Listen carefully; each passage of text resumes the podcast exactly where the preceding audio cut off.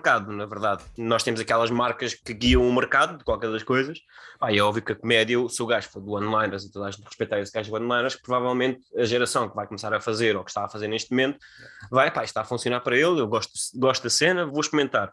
E experimentar assim, tu tens, por exemplo, pá, se comparares um, se comparares um Richard Pryor uh, na altura em que ele estava em altas, depois uh, apanhaste o Carlin, depois apanhaste ali todos esses gajos de grande storyteller, mas depois houve ali um momento nos anos 90 em que tiveste um Steven Wright, que foi basicamente era o maior nome da comédia na altura, que era One-Liners, estás a ver? E ele aguentava um solo sozinho uma hora e toda a gente se ria e partia-se todos. Depois tivesse o Mitch Hedberg também, pá, o gajo quando morreu, o gajo, ele era de One-Liners, era, era tudo isso One-Liners, mas depois a dada altura entrou o Seinfeld, entrou aquele, aquele humor mais de observação, depois abriu a porta ao Chris Rock e ao Eddie Murphy, e esses gajos voltaram a correr para o storytelling. Depois tiveste uh, o grande boom de Dan Cook, que foi, pá, vamos fazer aquele humor de, de universidade. De repente o Dan Cook já não é fixe. O Dan Cook deixou de ser fixe e agora, pá, agora tu estás numa fase que é, pá, eu acho que estás numa fase em que é estás a sair dela, mas já passaste para ela, que é um bocado woke comedy, que é tipo, temos que obrigatoriamente ser contra o racismo, como se fosse tipo uma cena não óbvia. Começámos, em termos muito gerais, dividir o stand-up em duas tribos, vá, é limitativo, piadas muito curtas, buriladas até à sílaba, histórias em que a piada pode aparecer, mas aparece a espaços. Até podemos ir, por exemplo, no caso português, até para os ticos da linguagem. Aquilo que está em cima, por vezes até é subjetivo. Aquilo que as pessoas acham que é o melhor humorista ou aquilo que tem mais sucesso. Pensando, por exemplo, no Ricardo Aruz Pereira, que é mais fácil de perceber. Houve uma geração que bebeu os tiques do Ricardo Araújo Pereira. Bebeu até certo ponto, porque depois o Ricardo Araújo Pereira é tão é tão talentoso, as pessoas estão a imitar os tiques dele, mas ele já está no outro lado. Também demonstra depois o fosso entre o original e a imitação. O pior é quando a imitação supera o original. É sinal que o original não era assim tão bom. Mas isso é, é outra questão. Não sei se já te deparaste, certamente já te deparaste. A malta com mais sucesso hoje é o Pedro Teixeira da Mota e o Carlos Coutinho Vilhena, a nível das camadas mais baixas. Isto não é desmérito nenhum para o talento deles. Estou a dizer nível de idades. Basta ouvir um podcast ou ver um espetáculo se o comediante for mais novo, e percebes que há ali carradas de tiques na linguagem, as abordagens, são as referências atuais. É inegável. Acho que há aqui um problema. Isto sempre aconteceu, não é? Copiarmos aqueles que nós achamos que são os mestres, ou os sucessos, ou os exemplos a seguir. Quanto a mim, não sei se estou a errar muito, mas há uma diferença abissal entre copiar o Ricardo Aruz Pereira e, por exemplo, o Teixeira da Mota. O Ricardo Aruz Pereira tem um reservatório muito maior de referências. O Pedro Teixeira da Mota é apenas, como é que eu ia dizer? Ele não é o problema, ele é apenas algo a sair do problema. O problema maior. O mundo está a produzir várias espécies de problemas.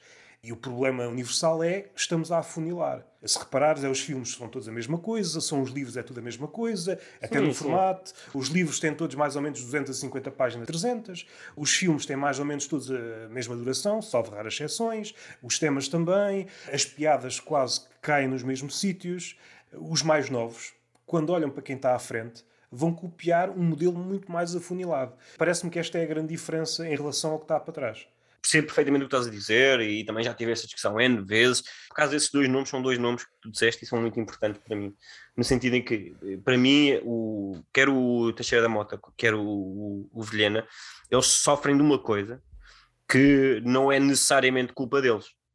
No sentido em que eles são, foram-lhes atribuídos o, o rótulo de comediantes para betos ou comediantes para para uma classe mais alta e, jovens da linha de Cascais e não sei o quê. Agora, a culpa não é deles, no sentido em que nem acho que eles estão a fazer mal. Eu acho que pá, eles, são as referências de vida que eles têm. São as referências de vida, é o mundo deles. É o mundo deles. É... Porque antigamente, na minha geração, por exemplo, vou pegar no rap, por exemplo, que é um exemplo que é, que é a arte, neste momento, a música mais transversal a todas as, as classes. O rap começou por ser uma cena claramente africana e que os brancos nós não tínhamos as referências, não sabíamos o que, é que era andar na, nas ruas a, a, vender droga, pagar aos filhos, não sei o quê. E o rap tornou-se tão universal pelas, pelas histórias e pela maneira como o rap evoluiu, em que já não é pobreza, mas é tipo, tens rap muito introspectivo, todos nós podemos beber disso. E o Pedro Teixeira da Mota e o Carlos Vilhena são claramente um produto daquilo que é a experiência deles e, de, e, e da, da panóplia de opções a que eles foram sujeitos ao longo da vida deles enquanto comediantes. Eu não acho que o Pedro Teixeira da Mota nem o Vilhena sejam cópias de quem quer que fosse. Eu acho que o Pedro Teixeira da Mota, eu, o Vilhena eu não, eu não o sigo tanto, sigo mais o Teixeira da Mota, porque o Teixeira da Mota ele faz uma cena com, com aquela idade que ele tem, que eu respeito muito, que é ele consegue incutir algum uh, sentimento às coisas, vê-se que ele é, um, é alguém que, se calhar, não queria dizer que é, pensa mais ou menos, mas eu acho que ele é mais, eu sinto isto, eu quero falar sobre isto, e propriamente o Vilhena, que é um gajo mais de distância é um bocado mais de distanciamento e vê as coisas mais um bocado como outsider. O Teixeira da Mota, tendencialmente, é um gajo que está lá mais dentro da, da situação, mas também pode estar completamente errado. Achas que isso é uma vantagem? Portanto, eu, eu, acho que não é uma vantagem nem uma desvantagem. É como se fosse basicamente um jogo de cartas. Tu só podes jogar com as cartas que te dão, não é? o Teixeira da Mota nunca pode, nem o vejo a fazer humor de. Não o vejo a fazer humor do Ricardo Rocha, porque o Ricardo Rocha cresceu nesse contexto. O contexto que o Ricardo Rocha cresceu, formou para ele ter essa visão e ele achava piada aquelas coisas que eram o mundo dele. O Teixeira da Mota vem de um mundo completamente diferente. Ricardo Logo, Rocha. Fernando Rocha. O Ricardo Rocha ah, não é o central, esse é o central. Eu pensei que tinhas fundido não. o Ricardo Luz Pereira com Sim, o Fernando Rocha. E é óbvio, e é óbvio, e é óbvio que. Podia haver alguém que eu não conhecesse, mas também me agrada essa fusão. Uh, género Dragon claro. Ball, o rap fundir-se com o Fernando Rocha. Já viste que seria o. Agora, isto é, isto é exato com quem trabalha, mas, mas apresentado pelo Fernando Rocha. Eu acho que o programa seria muito mais curto para já. A piada era tipo, olha, este filho da puta. E estava feito, estás a ver? Era logo mais direto ao assunto. Escusava estar lá com muitos Rodriguinhos, era pá, é assim, é logo, é papo reto. Nós somos referências. Eu lembro-me do meu primeiro espetáculo, eu era o Dylan Moran, eu era o Dylan Moran. Vi o espetáculo Monster do Dylan Moran e disse, pá, é isto, este é o gajo que eu quero, eu quero ser este gajo. Eu quero ser este gajo e, e subi a palco e a fumar com um blazer, igualzinho ao Dylan Moran porque queria ser o Dylan Moreno, obviamente, que aquilo, a malta foi, foi percebendo, e eu também fui percebendo que aquilo era um bocado fake, aquilo não era eu. Eu acho que na comédia, a meu ver, a coisa mais difícil que tu tens para descobrir não é se tens ou não tens piada, é descobrir a tua voz. Como é que a tua voz tem ou não tem piada. Acredito que é muito e, e respeito imenso os dois, o Teixeira da Mota e o Vilhena, porque eles encontraram a voz deles muito cedo. Óbvio que a voz deles vai mudar como eles vão mudar a perceber? É, é um processo evolutivo. Eles não são o ACDC que lançam o CD, o MCD sempre, estás a perceber? Eles, são, eles podem ser uns Beatles, eles podem ser uns, uns Pink Floyd, que cada fase deles é um álbum, é uma cena diferente, é uma experiência. E eles têm essa tendência. Estamos a falar das imitações. Eu não acho, honestamente, que eles não são imitações de ninguém. Eu acho que, por exemplo, o gajo mais fácil de imitar. Eu não estava a dizer em relação a eles. Sim, sim, sim, mas, mas, eu, mas eu estava a dizer em relação aos mais novos. Exatamente, mas eu como acho... referências. E Exatamente, o perigo, que isso tem, sim. Por exemplo, comparando com o Ricardo Luz Pereira com o Bruno Nogueira, parecem-me referências é. mais largas. Parecem. Eu acho que o nome que tu disseste agora é o Bruno Nogueira. Bruno Nogueira tendencialmente tem mais imitadores no início de carreira do que propriamente o Ricardo Araújo Pereira. Eu já vi muito mais comediante no início a tentar imitar o Bruno Nogueira ou a tentar ir pelo, pela vibe do Bruno Nogueira do que propriamente a ir pelo Ricardo Araújo Pereira. Porque o que o Ricardo Araújo Pereira faz em stand-up não é fácil de se traduzir. Quando eu digo stand-up, eu não estou a dizer em falar em coliseus, estou a falar em tipo num rocket, num Cinema City em que estás a atuar para 20 pessoas, em que estás tipo na tua terceira atuação, tu tentares ser o Ricardo Araújo Pereira e não conseguires, é um choque gigante porque o público dá-te zero. Porque o público nessas cenas é muito mais agressivo o público, não entras em, em, em temas de políticos ou, ou de linguagem, é, e o público é eu, é muito mais. Eu não sei se é por aí que tu queres ir, mas eu acho que acontece algo parecido com o mundo da fotografia. Tu consegues armar-te em fotógrafo até um determinado nível. Mas há um nível a partir do qual tu só consegues alcançar se fores realmente um bom fotógrafo. Óbvio, um, é isso sim, exatamente. Com o Ricardo Luz Pereira e com o Bruno Nogueira acontece mais ou menos a mesma coisa. É fácil limitar o Ricardo Luz Pereira até um certo nível. Se pensarmos nos trajeitos que ele usava no, nos sketches. Mas há um ponto a partir do qual toda a gente fica a comer pó. Porque ele tem uma cabeça à parte. Tu não consegues copiar. A cabeça dele está munida de referências a que a maioria não tem acesso. O Bruno Nogueira é mutável. Uma vez é uma coisa, outra vez é outra. Nos trajetos da linguagem, se pensarmos em sérios, o que é que vais dizer? Se calhar estamos a pensar muito na questão do stand-up. Se pensarmos na questão do stand-up, ok. Se pensarmos no Bruno Nogueira, do Levanta-te e Ri, também concordo. Sim, mas, Surgiu... mas, o Bruno Nogueira, eu acho que para mim, o Bruno Nogueira, enquanto, enquanto falando de televisão, os projetos do Bruno Nogueira, para mim, marcaram muito mais do que os projetos do Ricardo. Sim. Eu revejo muito mais nos contemporâneos ou no, ou no último a sair do que tudo o que for do gato fedorento para a frente, estou a falar do Zé Carlos, essa coisa toda que eles fizeram, revejo mais no Bruno Nogueira do que, do que no Ricardo, porque na minha ótica eu fico sempre com a ideia de isto é uma coisa pessoal, é uma coisa. Eu acho que não sou inteligente o suficiente para eh, retirar todo o sumo de um texto do, do Ricardo Eus Pereira. Estás a perceber o que eu estou a dizer? Tem Sim. cenas que eu acho que ele é demasiado avançado para mim e daí eu não achar tanta graça porque não tenho esse nível de inteligência. Enquanto o Bruno Nogueira, enquanto o Bruno Nogueira é inteligente na mesma, só que ele é capaz de fazer coisas muito mais silly para justificar essa inteligência. Que é tipo, não seria estúpido agora entrar aqui um personagem qualquer e só diz, ah, vai, mas é trabalhar e faz isso, estás a perceber? E é muito mais a minha onda, o Bruno, é mais. Bruno é, um, é mais, fala para um público mais geral e o Ricardo Espera, apesar de falar para o mesmo público, tem maneiras diferentes de passar a mensagem. Concordo, mas há aqui várias nuances. Se pensarmos em público, em termos numéricos, eu não sei se atualmente se mantém, mas há uns tempos o programa do Ricardo Aruz Pereira era dos mais vistos, não mesmo o mais visto. De alguma forma as pessoas conseguem identificar-se com o que ele faz. Estou a falar no programa atual. Eu percebo o que estás a dizer. A nível, como é que eu ia dizer? Pelo menos as coisas escritas dele vão envelhecer melhor do que as do Bruno Nogueira. O vídeo envelhece sempre pior. O que eu estou a dizer é que eu acho que não há. Aqui são, estamos, a, estamos a falar de dois cavalos de corrida que ganham as sim, corridas sim, quase sim. todas, não é? cada um à sua maneira. Eu estou a falar de uma, de uma perspectiva pessoal e, obviamente, também estou aberto a mudar. Para mim, o Bruno Nogueira faz mais sentido para mim, enquanto ser humano, enquanto Juan. Agora, não, há, não estou aqui a comparar valores de dois gajos que são incrivelmente bons em tudo o que fazem ou quase tudo o que fazem. Acho que não é a questão. A questão é não, tu encontrares o teu público e como é que tu comunicas para o teu público ou aquilo que tu achas que é o teu público. E a minha ideia é que eu acho que são públicos que podem se tocar muitas vezes e até, até se misturam, mas há ali certas coisas que o Bruno Nogueira faz que eu acho mais graça do que certas coisas que o Ricardo Pereira faz. Tem graça, mas eu não acho tanta graça. Estás a perceber? É, é só uma questão de, de, gostos, na verdade, e gostos são subjetivos, é essa coisa toda que nós sabemos. Eu estou na, na mesma linha, esquecendo os textos, porque aí o rap está no, nível à parte, aí são ligas diferentes, até é injusto comparar, mas o que a gente está a fazer não é se um é melhor que o outro. Pelo menos na minha perspectiva, quando chegamos a esse nível, não vale a pena comparar. Nós já estamos num. Vale a pena dizer que um Epá, é, é, um sim, bocadinho melhor, num, não vale a pena. Isso não, não ganhamos Epá, nada isto com é, isso. Isto é é como comparar, sei lá o quê, como comparar o Real Madrid ou o Barcelona, que é tipo, sim, sim. são os dois bons, têm todos muitos títulos e têm legados que vão perdurar para muitos, muitos anos. É só uma questão de sou adepto, gosto mais daquele, yeah, yeah. gosto mais daquele, e, e como os clubes também têm fases, uns estão em cima, estão em baixo, mas são sempre bons e vão, e vão andar sempre lá em cima. Por exemplo, no, no stand-up, é claro que isto é sempre aquela discussão que nós gostamos de ter, mas em termos práticos não conduz a nada. Dizer, ah, eu gosto mais do Chapéu ou gosto mais do Louis C.K. ou do Seinfeld.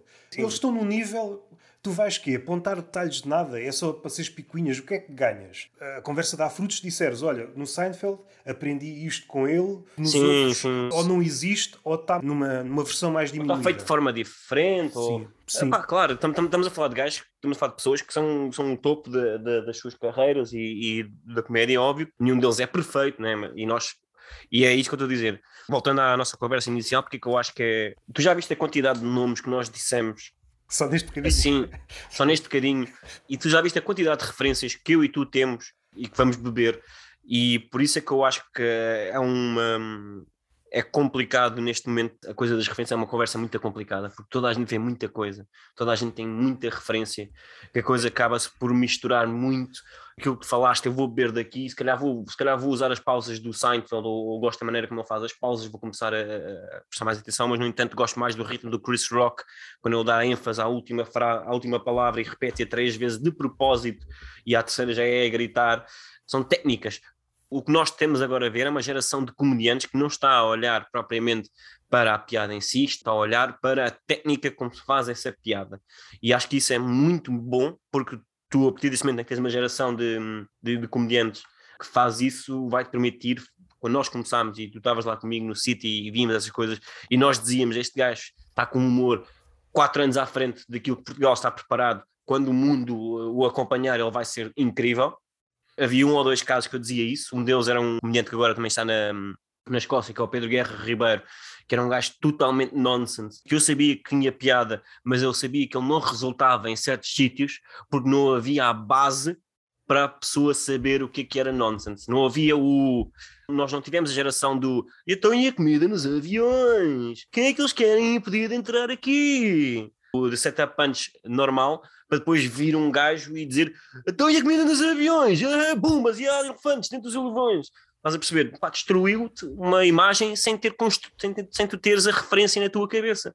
Está a acontecer é tu tens tens piadas que funcionam agora, que há cinco anos, a mesma piada, dita pela mesma forma, não resultava, porque o público não estava mentalmente, pronto, vai soar que são todos atrasados mentais, mas não estava, não estava ensinado a consumir comédia como consumo agora. Antes do Ricardo dos Pereiras, dos Brunos Nogueiras, a malta da comédia que fazia comédia em Portugal era sempre a mesma. E continua um bocadinho assim. Há um canal que a malta que faz a comédia é obrigatoriamente sempre a mesma e as referências deles e o humor deles não muda. Portanto, ou seja, tu estás a vender a mesma coisa, dita de outra forma, há 20 anos. Portanto, é esse público que tu tens que conquistar. Que é tipo, malta, já, vocês já conhecem isto, agora olha eu vou fazer isto de forma diferente. E a ter graça na mesma. São os dois humor. Aí há dois, não é problemas, é, é nuances. Concordo com aquilo que estás a dizer, que há mais espaço para coisas diferentes, só que em Portugal há um problema, é que a massa total é muito reduzida. À medida que tu foges de uma comédia generalista, tu estás a reduzir o público drasticamente. Imaginando que o público de comédia em Portugal é um, um milhão. Assim que tu partes por uma coisa mais esquisita, corta logo a metade. E à medida que tu te afastas da norma, o teu público vai sendo cada vez menor. Ao contrário dos Estados Unidos, que acontece a mesma coisa, mas partes de um bolo muito sim, maior. Sim, sim. Eu acho que este problema, seja do nonsense, ou seja deste humor mais fora, mais desviado da norma, vai sofrer sempre desse mal, que é o público cada vez mais reduzido. Porque o que tu disseste, seja do nonsense, seja do humor mais surrealista, seja do humor mais culto, seja mais carregado literariamente, seja o que for, tu estás a obrigar o público a ter mais referências. Vai reduzindo, chegas a um ponto em que é impraticável. Podes ser o melhor comediante a fazer um humor surrealista que é ao mesmo tempo nonsense e ao mesmo tempo humor negro, mas o teu público em Portugal são no máximo 50 pessoas. Pode chegar a esse ponto. Sim, sim, sim, sim. Vamos ser polémicos agora. Eu quero, eu quero ser polémico. É, sim, força, força. Há outro grande problema que não, não, falas, não falaste e é preciso falar, que é, é uma crítica que é, eu acho que as novas gerações de comediantes eu sinto muitas vezes, mais do que o amor à comédia, eles têm um humor à carreira. Ou seja, o que eles fazem não é vou experimentar este texto porque eu acho que a malta vai rir, ou eu vou-me rir, ou é tipo, o que é que eu posso fazer que seja meu, mas comercial ao mesmo tempo. As conversas que eu tenho agora, que tive três anos de fora e voltei para a comédia, as conversas que nós temos, ou tínhamos na altura, nós na altura muito discutíamos premissas, discutíamos, uh, e esta piada, vou fazer esta piada assim, Mas não achas que éramos demasiado românticos? Sem dúvida, sem dúvida. Não, isto, são muito mais pragmáticos, são muito mais pragmáticos. Vou defender-nos a nós, a nossa geração, que é a quantidade de comediantes, de pessoas a viver da comédia na altura em que nós estávamos a começar era muito menor do que está agora. Ou seja, nós éramos românticos sabendo que a probabilidade de nós chegarmos a um certo nível era muito mais pequenina do que realmente é agora com a quantidade de, re de redes sociais e armas que esta nova geração tem nós somos mais românticos porque para nós estamos a vender um sonho e as novas gerações estão a comprar a comédia não como um sonho, mas efetivamente como uma carreira, como um emprego. E isso muda completamente o teu outlook de como chegar a um certo ponto. É como tu saberes que és júnior no Pai Pires e podes ser eh, selecionado para, hum, para a seleção nacional, ou então ser júnior do Benfica e tentar ser eh, selecionado para a mesma seleção.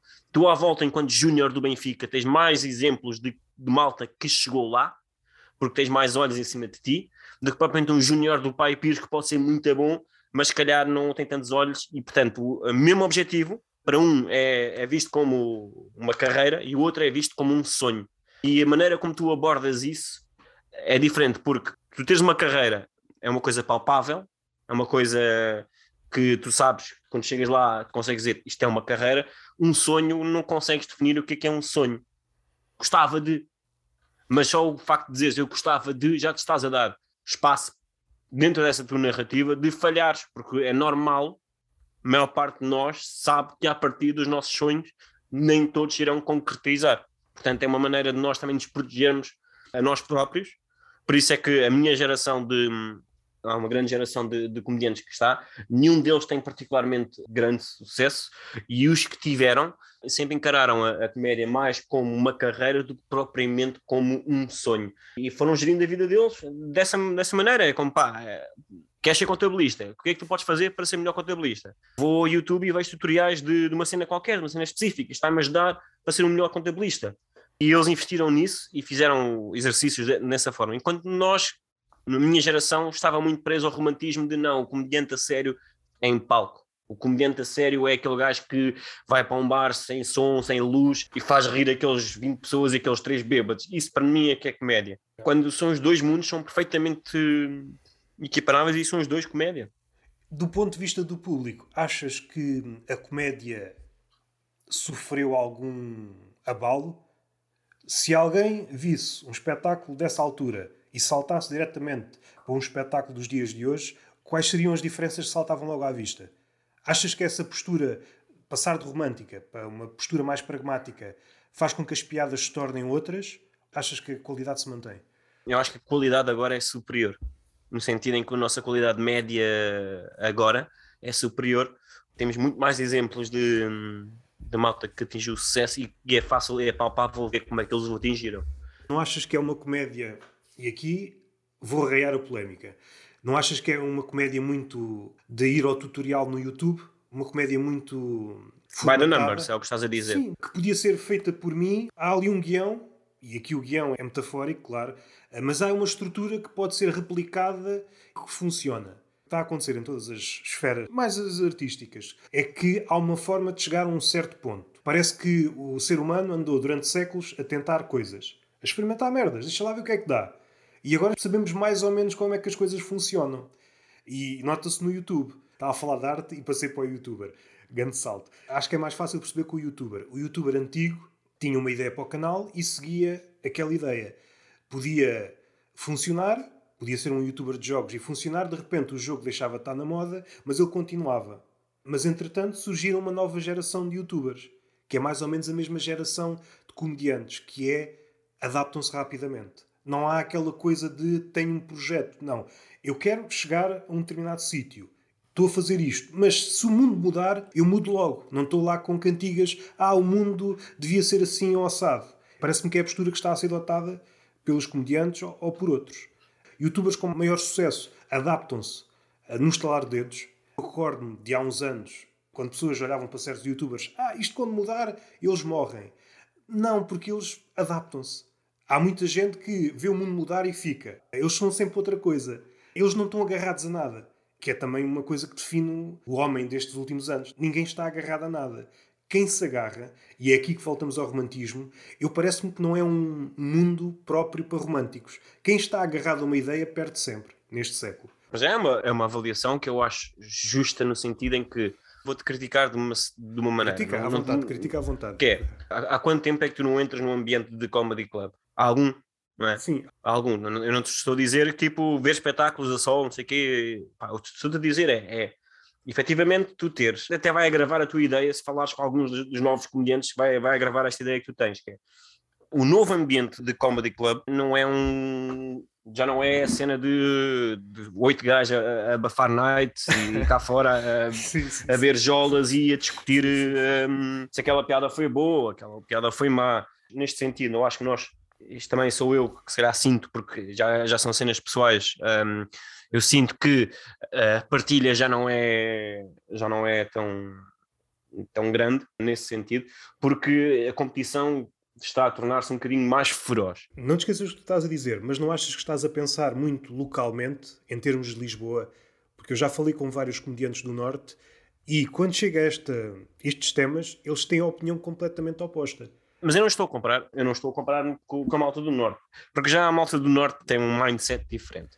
Mas eu quando digo malta do Norte, não digo só comediantes, digo mesmo público e, gente do Norte. É, é diferente, eu não posso comparar, eu só posso falar do que é a minha realidade. Se calhar a malta do Norte, se calhar a malta do Norte tem mais apoio, porque eles sabem que eles são gajos mais de labuta vamos ser honestos, eles são, eles são, eles são os gajos da enxada, eles são os gajos que vão, vão cavar buracos, eles cavam buracos para eles poderem trabalhar. Isto é uma coisa que nós em Lisboa, nós lisboetas, nós comediantes lisboetas, é impensável para a maior parte de nós, porque nós sabemos que, primeiro, tu tens que ver, vamos fazer aqui uma regressão psicológica de como eu vejo a diferença entre a comédia do Norte e a comédia de Lisboa, que é o dono do bar, típico de um bar lisboeta, é totalmente diferente de um dono do bar do Norte. Totalmente, são mindsets diferentes. O gajo de Lisboa pensa: quanto dinheiro é que tu vais-me custar? E o gajo do, do Norte vai dizer: se estiveres aqui, quanto dinheiro é que eu posso fazer contigo aqui? A partir do momento em, em, que eu digo assim: olha, meu nome é Juan Pereira, eu quero fazer stand-up aqui, o gajo do Norte diz-me assim: pá, parece-me giro, eu queria dinamizar aqui um bocado o bar, queria ter aqui umas cenas para terças-feiras que não tenho nada, pá, vem e, e, a gente experimenta, depois logo vê. Um gajo de Lisboa vai dizer, é pá, Fónix, tenho que fazer licenças, tenho que, é pá, fogo, pá, depois vens incomodar os meus, os meus clientes habituais, não sei o quê. Os gajos de Lisboa, provavelmente muitos donos dos bares, nem se lembravam de fazer merda de um cartaz para pôr à porta.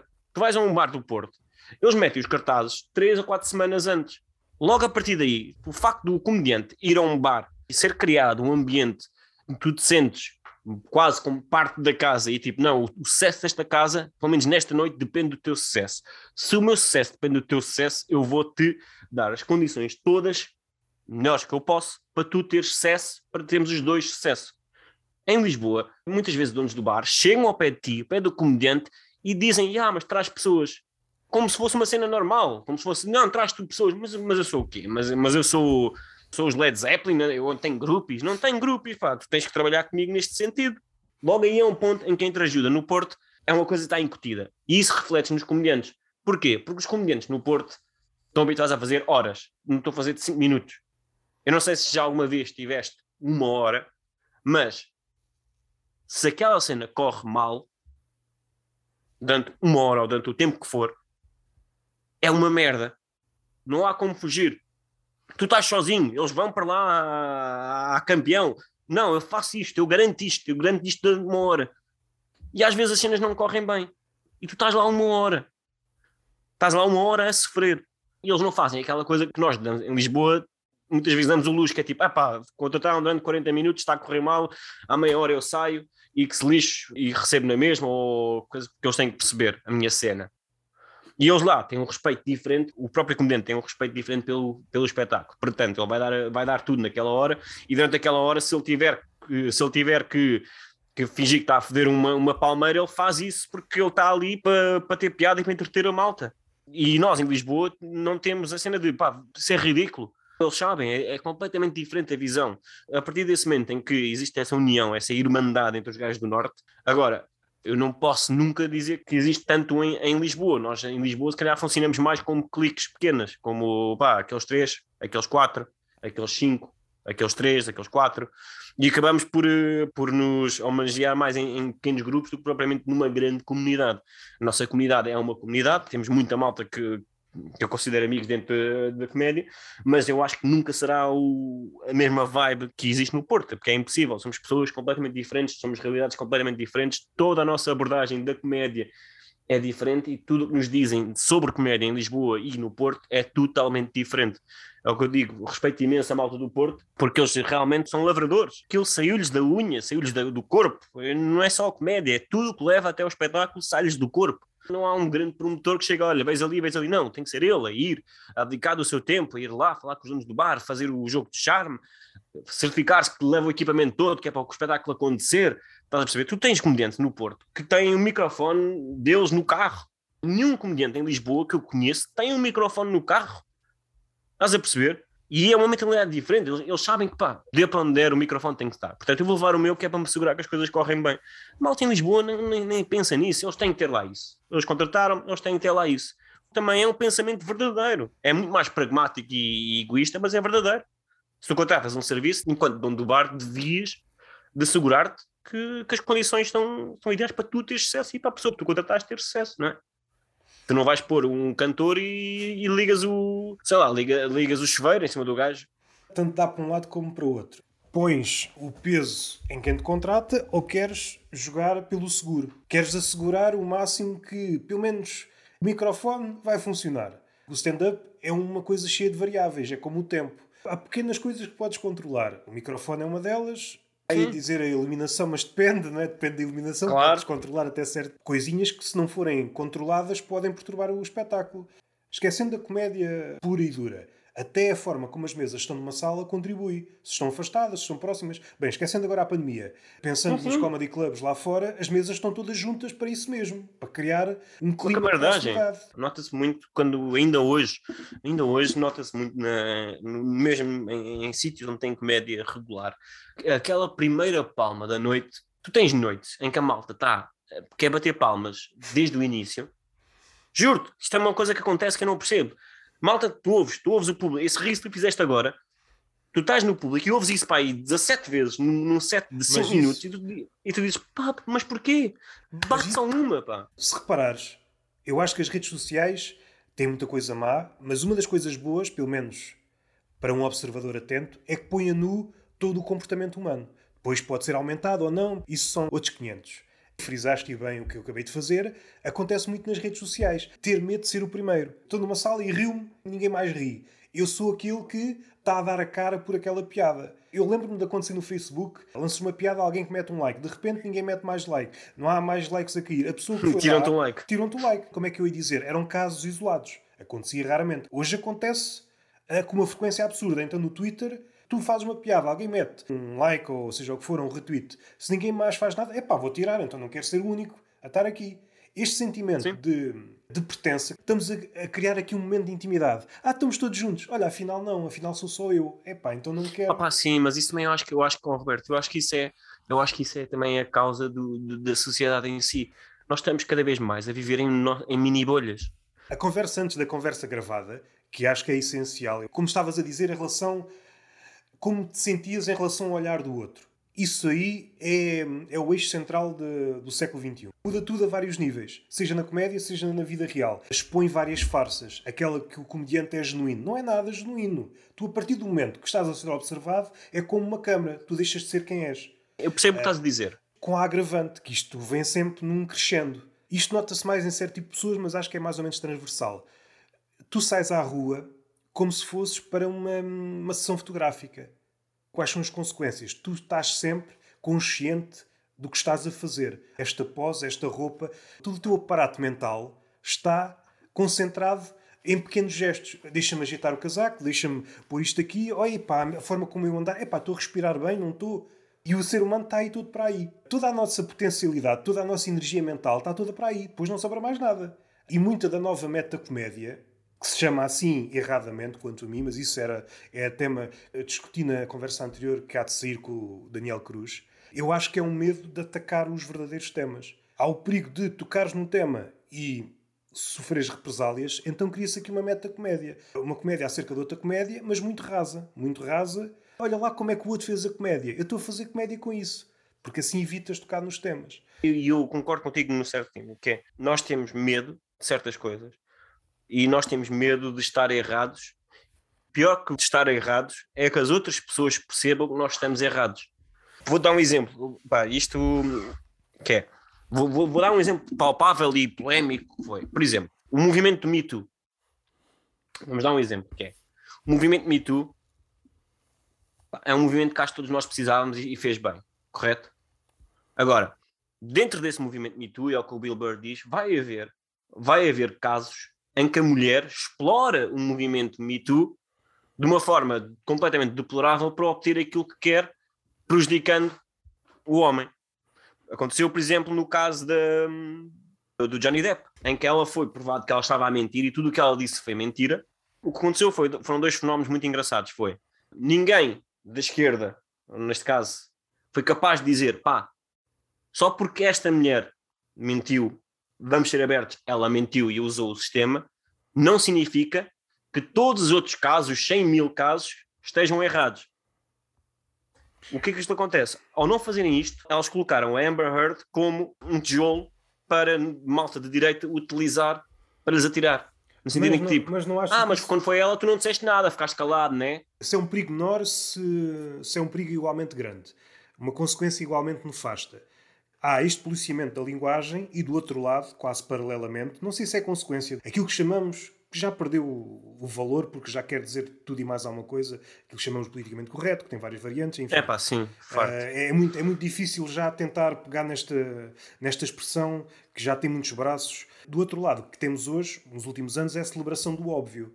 E aquilo que tu acabaste de dizer, eu parece-me que é um discurso que vejo muitas vezes até os políticos dizer e congratulam-se como se estivessem a dizer uma verdade que ninguém nunca tinha previsto. Eu recordo, por exemplo, acho que foi o António Costa. Ah, não é as escolas que têm Covid, é as pessoas que estão na escola. E este tipo de, de, de raciocínio, de celebração do óbvio, era impensável há umas décadas. Havia vergonha de dizer uma coisa destas. Estás a pôr por extenso o óbvio. Não se pode dizer quase nada, ou melhor, pode-se dizer quase tudo, mas o homem contemporâneo tem medo de quase tudo, então evita não diz dizer, nada. evita então o que é que lhe resta? Celebrar o óbvio. Vamos dizer o óbvio. O racismo é mau. Sim, e acontece é dos dois lados. O problema é que acontece dos dois lados. Aqui neste mundo nós, nós vivemos, ou eu tenho a razão toda, ou, ou, ou, acabou. Não há, não há aqui nuances, não há aqui eu posso ter a razão até certo ponto. Não existe. Não existe, porque nós estamos, nós estamos constantemente a viver da nossa própria bolha, em que basicamente juntamos com pessoas que estão na nossa bolha e basicamente excluímos tudo que não seja a, a, a, nossa bolha, o que nos evita, para já evita confrontos.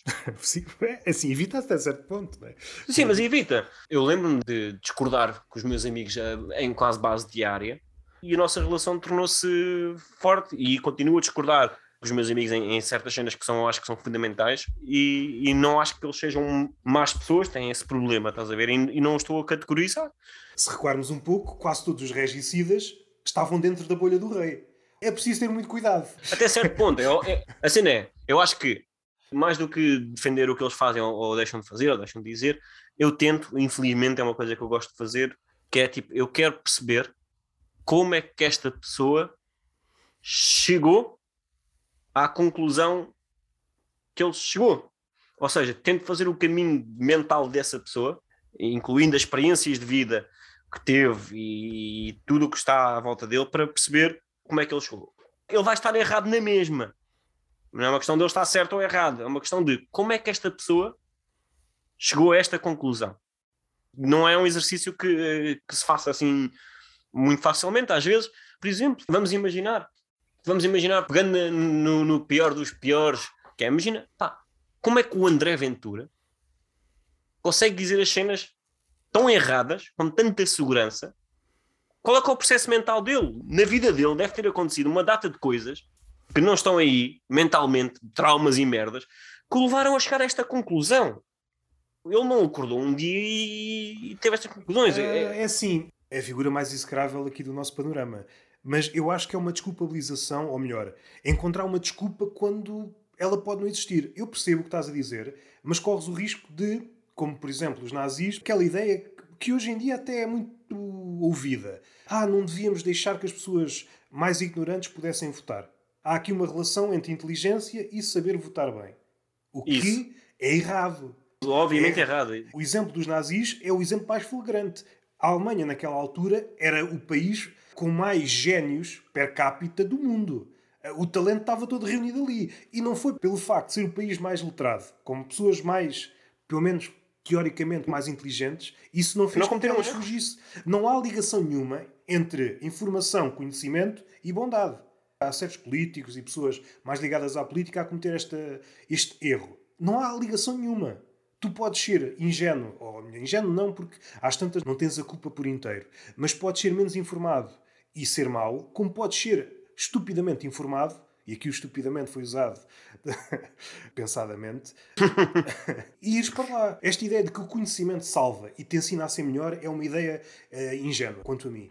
Esta ideia, que agora está às eleições, vês repetida no Twitter, é pá, devíamos só deixar que as pessoas mais inteligentes ou mais informadas ou mais letradas votassem. Como se isso fosse resolver alguma coisa. Mas, mas tu já reparaste uma coisa engraçada que é nenhuma dessas pessoas que diz essa frase se coloca na, no âmbito de pessoas que sim, não iriam votar. Vocês burros. Sim, sim, sim. Mas, Vocês mas... burros não deviam votar. Como sou inteligente, devia votar. Devia, não só devia votar por mim, mas como devia votar pelo menos por, por 16 de vocês. Eu tenho notado, seja na internet, na Twitch, em várias plataformas, o pessoal faz de conta que não vê e acho que é o fator determinante para isto tudo. Seja novos radicalismos, seja pensamentos mais, mais nefastos, que é a humilhação o facto de tu humilhares alguém e essa pessoa, que podia ser uma boa pessoa, isso vai transformá-la. A humilhação é um viveiro de futuros ditadores. Não quero desculpar o Hitler, não estou a torná-lo boa pessoa. Vamos esquecer o Hitler, vamos pegar no, na invasão ao, nos Estados Unidos. Aquilo do Trump, o ano sim, passado. Sim, sim, sim, sim. Achas que todas aquelas pessoas eram burras? Não. Muita gente sofreu, se calhar algum grupo, não vou dizer que é toda sim, a gente. Eu só não concordo com isto, neste ponto. Não, és um burro porque não concordas em 100%. Não, mas estou só a dizer, deixa-me só falar. Não, burro. E, e começaram a, a, pôr, não, tu, tu gostas, gostas desta política, gostas desta política do Trump, que é tipo, imagina que o Trump desenha lá na, lá na política salvar bebés azuis. Só por ser do Trump havia tipo a ideia de, não, tu não podes gostar de nada, nada. Era humilhado, aquilo que estava a dizer, era humilhado. E aí a malta disse, pá, mas eu só, eu só queria votar nele por causa de, exclusivamente por causa da campanha dele de bebés azuis estou zero contra tudo o que eu queria fazer, mas tipo aquela cena Zé, do, dos bebés azuis era uma boa ideia. É pena estar associado a este gajo, mas era uma boa ideia. Não, não pode ser. Então, pá, e, e quanto, mais tu, quanto mais tu reprimes esse tipo de yeah. pensamento, pior vai ser, pior vai ser as consequências, porque como eles não podem, como eles já não podem estar abertamente em cafés a dizer as barbaridades que, que dizem e vão para chat rooms, em vez da cena estar ao ar, yeah. ia perder os gases todos. Não, está ali fechado numa panela a, a fermentar.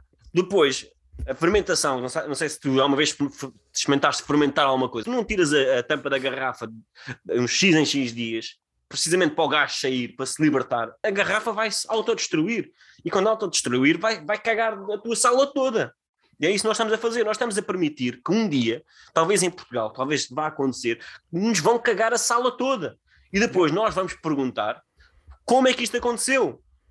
Porque nós confundimos a, a, sim, a liberdade sim. de expressão com a repressão de todas as ideias que são contrárias. Uh, e para mim, pá, eu odeio os gajos que vêm para aqui dizer ah, um, esse tipo de merdas insecráveis. No entanto, eu não consigo dizer que eles não têm o direito de, de dizer em ata pública só para nós podemos dizer tu estás errado e vou explicar porque estás errado. Mas não é tu estás errado, tipo, és um burro de merda, ou é, é, é logo a, a, atacar, é tipo, não, tu tens de pensar e vamos ajudar. Porque eu acho que nós temos que nos ajudar uns aos outros. Eu não conheço tudo. Eu provavelmente hoje já disse cenas que estão completamente erradas, e se me forem dizer, eu se calhar vão-me dar a minha opinião por explicar. Olha, eu acho que estás errado por isto, isto, isto, isto, isto. Estás a perceber? Eu, eu estou aberto a admitir que estou errado em certas coisas. É uma coisa que nós temos que nos habituar estar errado não é necessariamente sempre mau. É a minha conclusão. Pá. Às vezes estás errado, estás errado por uma razão, tem que vir alguém explicar-te uh, tintim por tintim. Essa atitude é quase idílica. Até uma atitude mais adulta. É que, em princípio, ninguém está certo. A verdade é uma coisa fugidia. Aliás, dá-se o caso, se não sempre, há várias verdades em simultâneo. Se imaginares um cubo eu estou a ver umas faces, tu estás a ver outras, e para ti a realidade é uma coisa, para mim é outra. Se o cubo estiver a girar, depois entra a velocidade, desfigura aquilo que estás a ver, isto é tudo muito complicado. E ninguém tem a verdade na totalidade. Ninguém é o dono do cubo inteiro. E a partir do momento que tu achas que és dono da visão, tornas-te fanático. Podendo partir de um sítio bom ou de um sítio mau. Mas a partir claro. do momento que dizes só há esta forma de ver o cubo acabou. Não é um cubo, é um quadrado. Sim. Na verdade. e, depois de... e depois pode haver a fação diz não, isto nem sequer é um cubo, isto é uma esfera. Voltando um bocadinho, eu acho que isto também acontece muito em, em, e é difícil, eu percebo. E vou, vou pegar um exemplo de um youtuber que uma vez vi num programa da RTP em que lhe perguntaram futebol e política. E ele disse: pá, há duas coisas que eu não falo: futebol e política. Ah, mas porquê?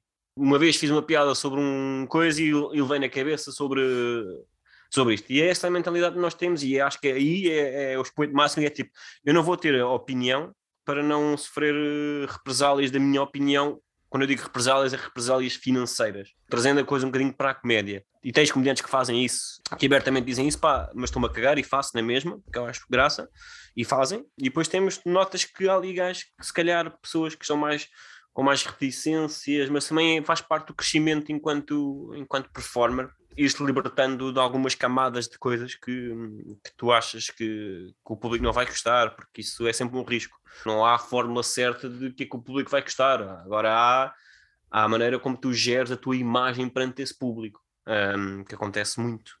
Que é a malta pensar na, na, naquilo que projeta e não propriamente naquilo que está a dizer. Nós, por vezes, podemos estar a pensar que somos uma casta à parte, mas não, estamos todos movidos pela mesma dinâmica. Pormos a cabeça toda nesse lado. Deixa lá ver qual será a reação. É como se fôssemos uma espécie de profetas. Antes de sequer dar o passo, deixa-me lá ver quais são as consequências desse passo. Esta palavra que hoje mete medo o artista, grande parte dos artistas não estava a pensar assim. Aliás, se calhar até ia no sentido oposto. Ah, não sim, posso. Sim, sim. Ah, não posso. Então é isso que eu vou fazer. Pensando, por exemplo, no pai do humor negro, o Swift, que escreveu as viagens de Gulliver. Isso valeu-lhe. Ele podia ter subido. Ele, é engraçado pensar que o pai do humor negro estava na igreja. Aquelas sociedades, quanto mais reprimem uma cena, pior tu vais fazer, não é? Pior vai ser a emenda com o soneto. Se bem que a nossa. Houve aqui também uma mudança. A nossa relação com a segurança. Eu acho que o homem, de há uns séculos, dava valor, sobretudo, à liberdade, a liberdade acima de tudo, e houve aqui uma mudança para dou valor ao conforto, conforto acima de tudo. Abdicamos da liberdade. E isto, parecendo que não, é uma mudança absurda, porque isso reflete-se. Se fores artista, reflete-se. Se tu dás de bandeja à liberdade, és uma figura um bocadinho mais frouxa. O que estavas a falar é, é o que eu estou a sentir agora nesta, nesta minha fase de que regressei à comédia, que era que eu quero, eu quero realmente falar demais de mim.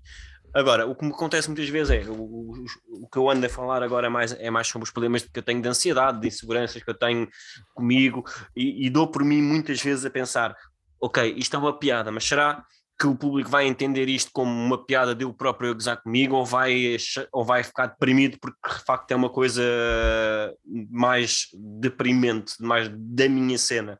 Ou tu tomas a decisão de experimentar, ou então tens sempre estes, estes entraves, eu pelo menos tenho, de opa, como é que isto vai cair? Não, será que eu quero que este texto aqui, eu acho que, que, que a malta ria aqui, mas que fique triste aqui, eu quero estar ali a brincar com as emoções do público e às tantas tu ficas ali a pensar, pá, mas é, eu não quero, eu, ao final deste texto, eu não quero sair como o coitadinho, não quero que as pessoas tenham pena de mim por eu sofrer de ansiedade ou, ou de inseguranças, porque isso todos nós sofremos.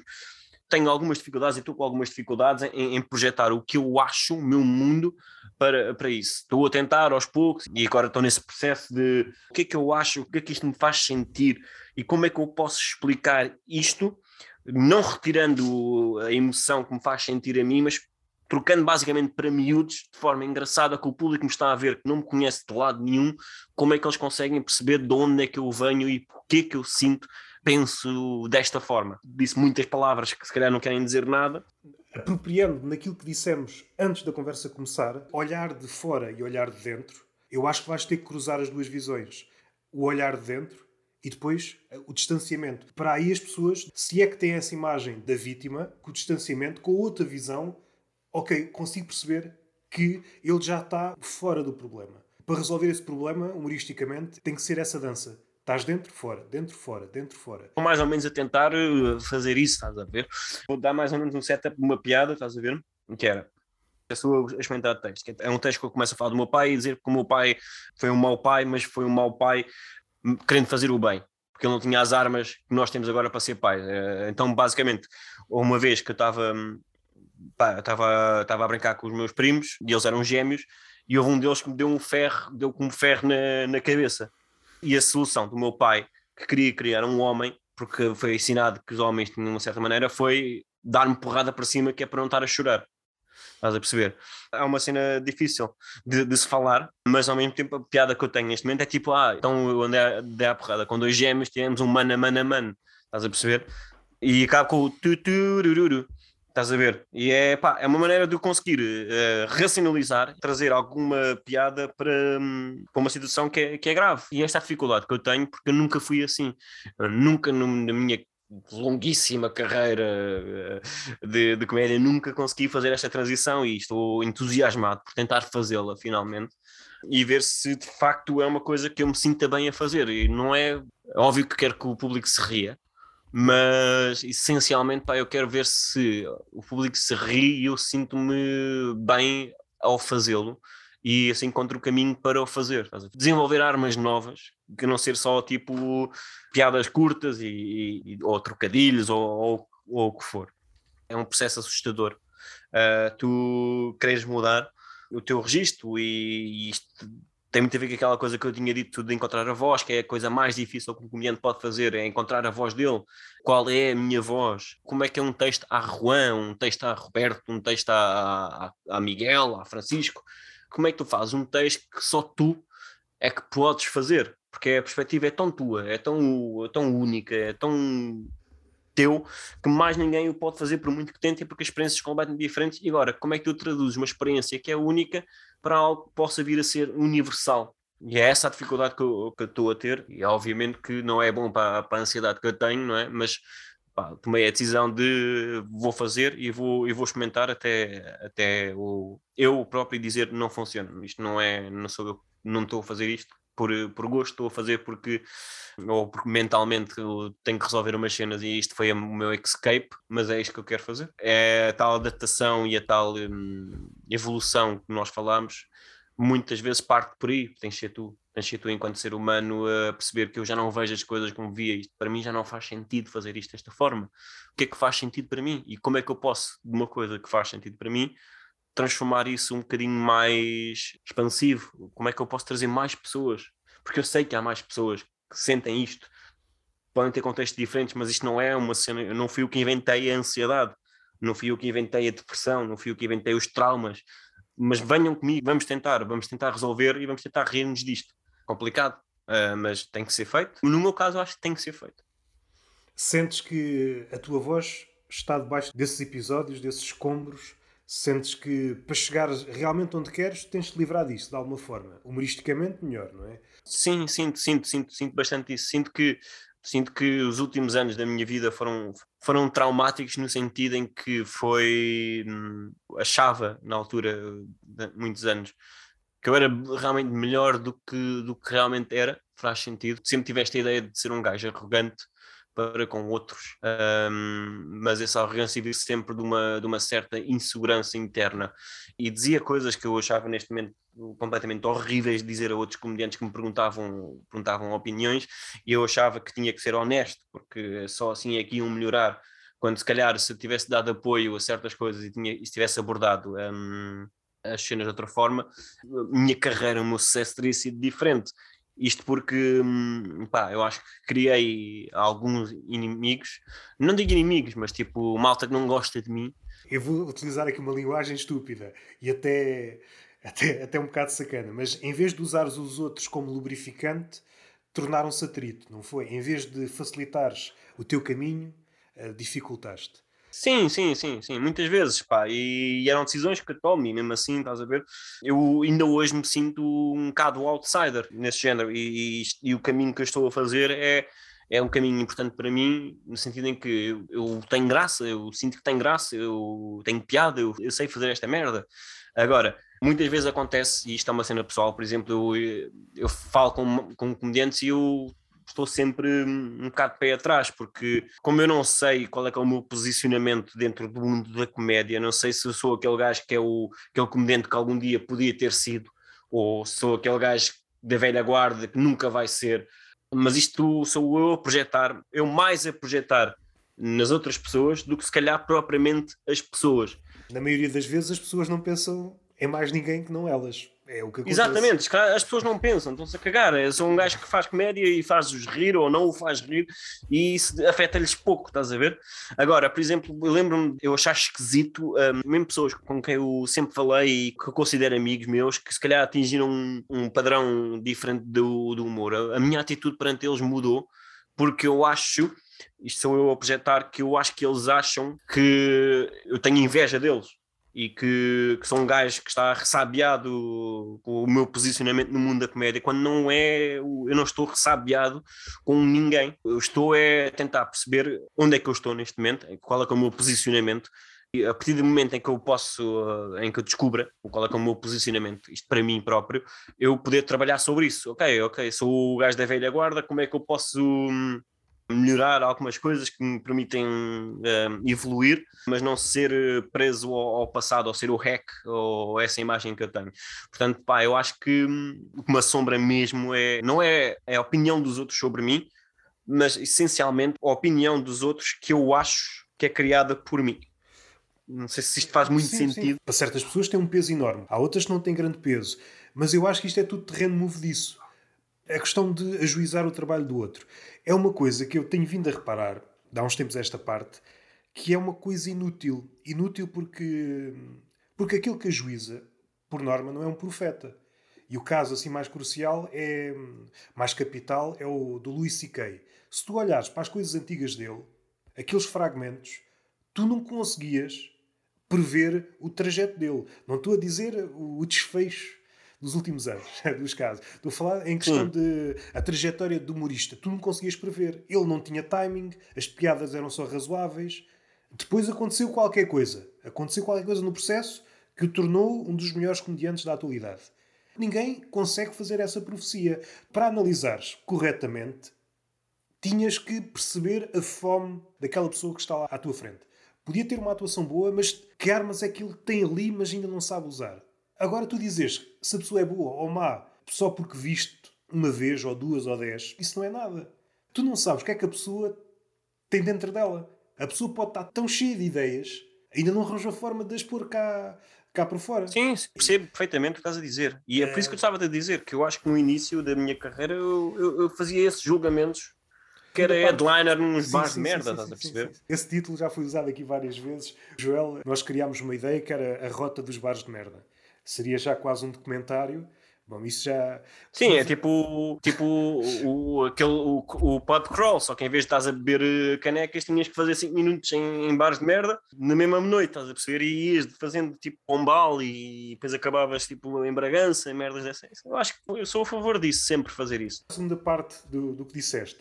Há um exemplo que me parece hum, fixe para perceber estas coisas.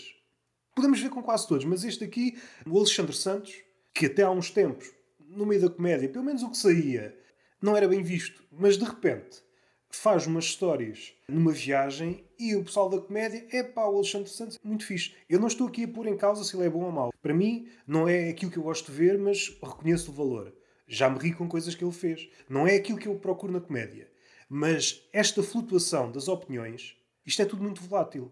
Não são opiniões fundamentadas. Tu, de repente, és uma besta, passas de besta a bestial num estalar de dedos estás sempre dependente da opinião dos outros. Porque a opinião dos outros hoje é uma coisa, amanhã é o contrário. Porque os outros não te conseguem ver. Nem tu, por vezes, te consegues ver a ti próprio. O homem típico está sempre à procura de si próprio. Às vezes encontra. Ah, afinal sou assim. Ah, então vou por aqui. Descobri-me. Mas o outro, por muito dotado que seja, não te consegue ver. Aliás, a partir do momento que estás à frente de alguém, é como se fosse uma objetiva. Tu comportas-te daquela maneira estás a andar muito bem, de repente vês uma câmara, oi, há atores bons, há maus atores. É por isso que eu fico sempre com o pé atrás quando vejo aquela frase gasta, ah, eu sou genuíno. Não és nada genuíno. A partir do momento que há um observador à tua frente, tu deixas de ser aquilo que és. Porque tu estás consciente de que alguém te está a observar. Isso é uma farsa. Já desabafei. Nós estamos é aqui para isto, não é? Fui ouvir um podcast muito antigo. Provavelmente é o primeiro podcast deste género. Conversas entre humoristas e pessoal da comédia, o pó desgaste com o Alexandre, lembras? Ah, sim, Isso senhor. Tem 9, 10 anos. E há uma frase, tu disseste lá, que na altura, para ti, o comediante em Portugal era ali uma coisa entre o mimo e o mágico. Achas que alterou-se entretanto ou, ou nem por isso? É pá, para já é uma, uma, bela frase. Na altura, que eu, e não sei se isso se alterou significativamente, acho que o contexto era, eu acho que a maneira como o público vê a nossa arte está entre o nível entre um mimo e um mágico, que é, não é tão fácil como um mimo, mas também não é tão difícil como ser mágico. Há pouca gente que te nega abertamente não sabe fazer de mimo, né? Nem que seja aquela parte de estar dentro da caixa. Podem não saber fazer bem, mas sabe fazer. Mas também não. Mas há muita gente que diz, pá, não sei fazer truques de cartas. Estás a ver? Agora, na comédia é um, é um meio termo, que é tipo, tu acho que nunca ninguém na vida vai admitir perante os outros que não tem sentido de humor. Ou que não tem graça, não tem piada. É, é das coisas mais difíceis de um ser humano admitir. Eh, não, tem, não tenho piada, eu não tenho. Mas quando eu digo não ter piada, é tipo abertamente dizer eu não tenho piada. Não sei fazer rir. Concordo, mas entretanto, nos últimos anos surgiu uma nova pessoa, que é a pessoa que diz abertamente que não gosta de comédia. Ainda não lidei com esses. Mas a cena é, mesmo a malta que diz que não gosta de comédia, eles não gostam de comédia porque eles põem-se num patamar de o meu humor, eu tenho tanto sentido de humor, eles nunca dizem que eu não tenho, eu tenho tanto, tanto, tanto, eu estou a transbordar de sentido de humor que nada consegue chegar ao meu nível de humor, de tanto humor que eu tenho. Estás a perceber? É a mesma coisa, só que em extremos opostos. Como eu tenho tanto é, é sentido assim, de humor, já é, estou a transbordar. Essa, figura existe, mas não é bem essa que eu estou a dizer. Há uma figura que, independentemente do humor, seja ele bom ou mau, eu não gosto de nada. É como se aparecesse alguém e dissesse: Eu não gosto de música. Mas quê? Pimba? Pimba, não gosto não. de clássica, não gosto, não gosto de nada. Este tipo de pessoa existe e está a aparecer aí com, algum, com alguns números. Se eu pensar que esta pessoa, este personagem, vai aumentar, aquilo que tu disseste nessa conversa, a forma como tu usaste o humor uh, para defenderes na escola do bullying, é engraçado pensar num mundo em que o humor não tem poder nenhum. Porque, é assustador. Mas até nesses casos, até para fazer. Eu acho que a nível humorístico ainda ninguém pensou nisto. Como é que é o humor no mundo sem humor? O último humorista, o último gajo que sabe fazer piadas no mundo que ninguém reconhece o humor. Um gajo como tu, Podia ser eu também, que também sofri bullying, não sei se mais ou menos, não estamos a medir Sim. pilas de bullying. Mas imaginar nessa situação em que, como tu disseste, utilizaste as piadas para tentar esquivar ao bullying e tu tentaste usar, mas não havia reação. A porrada era a mesma, na, na verdade. Eu não consigo imaginar, eu, eu, eu, não, honestamente, eu não consigo imaginar uma pessoa, uma pessoa dessas exista sequer, estás a perceber? É inconcebível para mim. Pois cada pessoa há de ter a, eh, a sua razão para ser assim das que eu tenho conhecido, eu acho que é o medo que a comédia as surpreenda. O mundo tornou-se muito a nível de reputações. A reputação é tudo, a imagem é tudo. E a comédia às vezes tem esse, este poder, um poder entre aspas, que é subverter as coisas. Eu que era alto, eu que era belo, de repente sou feio ou sou baixo. Esta mudança de reputação assusta muitas pessoas. O facto de as coisas são assim e de repente, pelo efeito da comédia, são de outra maneira, isso assusta. O mundo tornou-se uma feira das vaidades. É mais o parecer do que o ser. E a comédia atua muito aí, no parecer. Sempre foi assim, é a frase do Gil Vicente, castigando os costumes. Como vivemos numa época em que a imagem é tudo, falei com o Rui Cruz, quase numa piada. É assim, é claro que isto é um absurdo eu estar a dizer isto, mas por norma a indignação tem muito mais engajamento do que a piada em si. Hoje as piadas raramente criam um buzz. O que cria sim, sim. é a indignação à volta das piadas. É a reação. A piada por si só já não gera nada. Há uns 5, 6 anos era completamente diferente. No Twitter é uma coisa que dá para ver quase. Então, se for uma piada que não seja, que não aborde o tema do dia, ninguém liga, ninguém passa cartão. Mas é tão assustador que eu estava a pensar nisso e, e, e estás certíssimo. Porquê? Acontece muitas vezes. Tu vais ao YouTube e a primeira coisa que faz é fazer scroll down para ver os comentários. E nem sequer vês, e, e se calhar muitas vezes nem sequer estás a ver o vídeo, estás só literalmente a ler os comentários. Ou seja, o esforço que alguém fez para criar entretenimento, bom, mau, médio, Sim, é totalmente esquecido para saber o que é que esse entretenimento criou. Também eu acho que é, tipo, antigamente havia mais respeito para quem não tinha opinião. Sim, sim, havia isso. respeito. Qual é que é a tua opinião sobre isto? Não tenho. Tudo bem, vamos avançar. Se não sentes isto, que é tipo, agora é tipo, qual é a tua opinião é. sobre isto? Não tenho, tens que ter. Isto é um tema tão fraturante que tens que ter. Estamos a falar de bifanas. Não há, eu não tenho que ter uma opinião sobre bifanas. Gosto, depende do dia. Depende do dia. Hoje não gosto, pá, não interessa. Bifana não interessa para nada no, no, no esquema do universo, uma bifana não interessa, nem a minha opinião sobre bifanas. Portanto, nós estamos a criar uma, uma, uma sociedade onde, isto é também um perigo, que é toda a gente tem que ter uma opinião. Não só toda a gente tem que ter uma opinião, todas as opiniões têm que ter exatamente o mesmo peso, independentemente de quem está a emitir essa opinião. Que isto é assim é uma coisa perigosa, que é a nossa opinião é tão válida como a de qualquer um. Quando não é. A minha opinião sobre astrofísica nunca pode ser tão importante e ter o mesmo peso de um cientista da NASA. Nem eu posso achar que vale tanto. Para já porque ele vive daquela cena, logo ele está naquele mundo e a opinião dele não é uma opinião, é, um, é, uma opinião sustentada em anos e anos de experiência. A minha é porque eu li uma cena no, na net, estás a perceber? E acho que nós estamos a entregar as opiniões de igual forma. A minha opinião sobre, sobre futebol não é igual à da opinião do, do Jurgen Klopp, porque ele percebe muito mais de bola. Eu posso ter a minha opinião na mesma. Agora, eu tenho é que viver com o facto de em relação aos, à fonte de conhecimento, se calhar há mais probabilidade de eu estar errado do que ele. E tenho que viver com isto, e tenho que, e tenho, e tenho que aceitar isto. E tenho que aceitar. E também tem, a mal também tem que aceitar que há certas cenas que não vale a pena nós termos opinião sobre. Não é necessário. Não é necessário nós termos tanta opinião sobre tanta coisa. Para quê? Porquê não há liberdade de dizer estou-me a cagar para isso? Não quero saber não tenho opinião, nem quer formular uma opinião sobre. Pá, não vai acrescentar nada. Estás a perceber? E, e, perdemos muita coisa nisto de a minha opinião sobre isto é isto, e tu tens de ter uma opinião, e as pessoas vivem pelas opiniões. Voltamos à cena das bolhas. Eu quero estar rodeado com pessoas que têm opiniões iguais às minhas, ou que sustentam a minha opinião. Portanto, para que ter tanta opinião? qualquer dia já está na política em que a malta da direita não consegue estar com a malta da esquerda, a malta da esquerda não consegue, porque criaram ali vice, como crateras entre eles, todas as pontes que podiam ser construídas estão a ser destruídas por causa de opiniões. Opiniões, não é baseado em factos, é, opini é opinião. O problema da opinião parte mais atrás. As hierarquias esbateram-se. Ou seja, o ignorante está a falar ao mesmo nível do inteligente, do sábio, etc, etc. O Facebook e as restantes redes sociais fizeram com que caiam coisas sem qualquer critério, estão todas ao mesmo nível. Tu podes estar a ler uma publicação de alguém muito entendido, de baixo um gajo chalupa, de seguida um gajo que foi buscar a Wikipédia e colou, pôs tudo ao mesmo nível. Não há, não há uma espécie de estratificação. Damos muito valor à informação. Mas a informação por si só não é grande coisa. A informação tem que ser peneirada para criarmos conhecimento. Alguém precisa de se demorar na informação para conseguir extrair ali o sumo. Vivemos num mundo em que é cada vez mais veloz e daí nos agarrarmos tanto à opinião.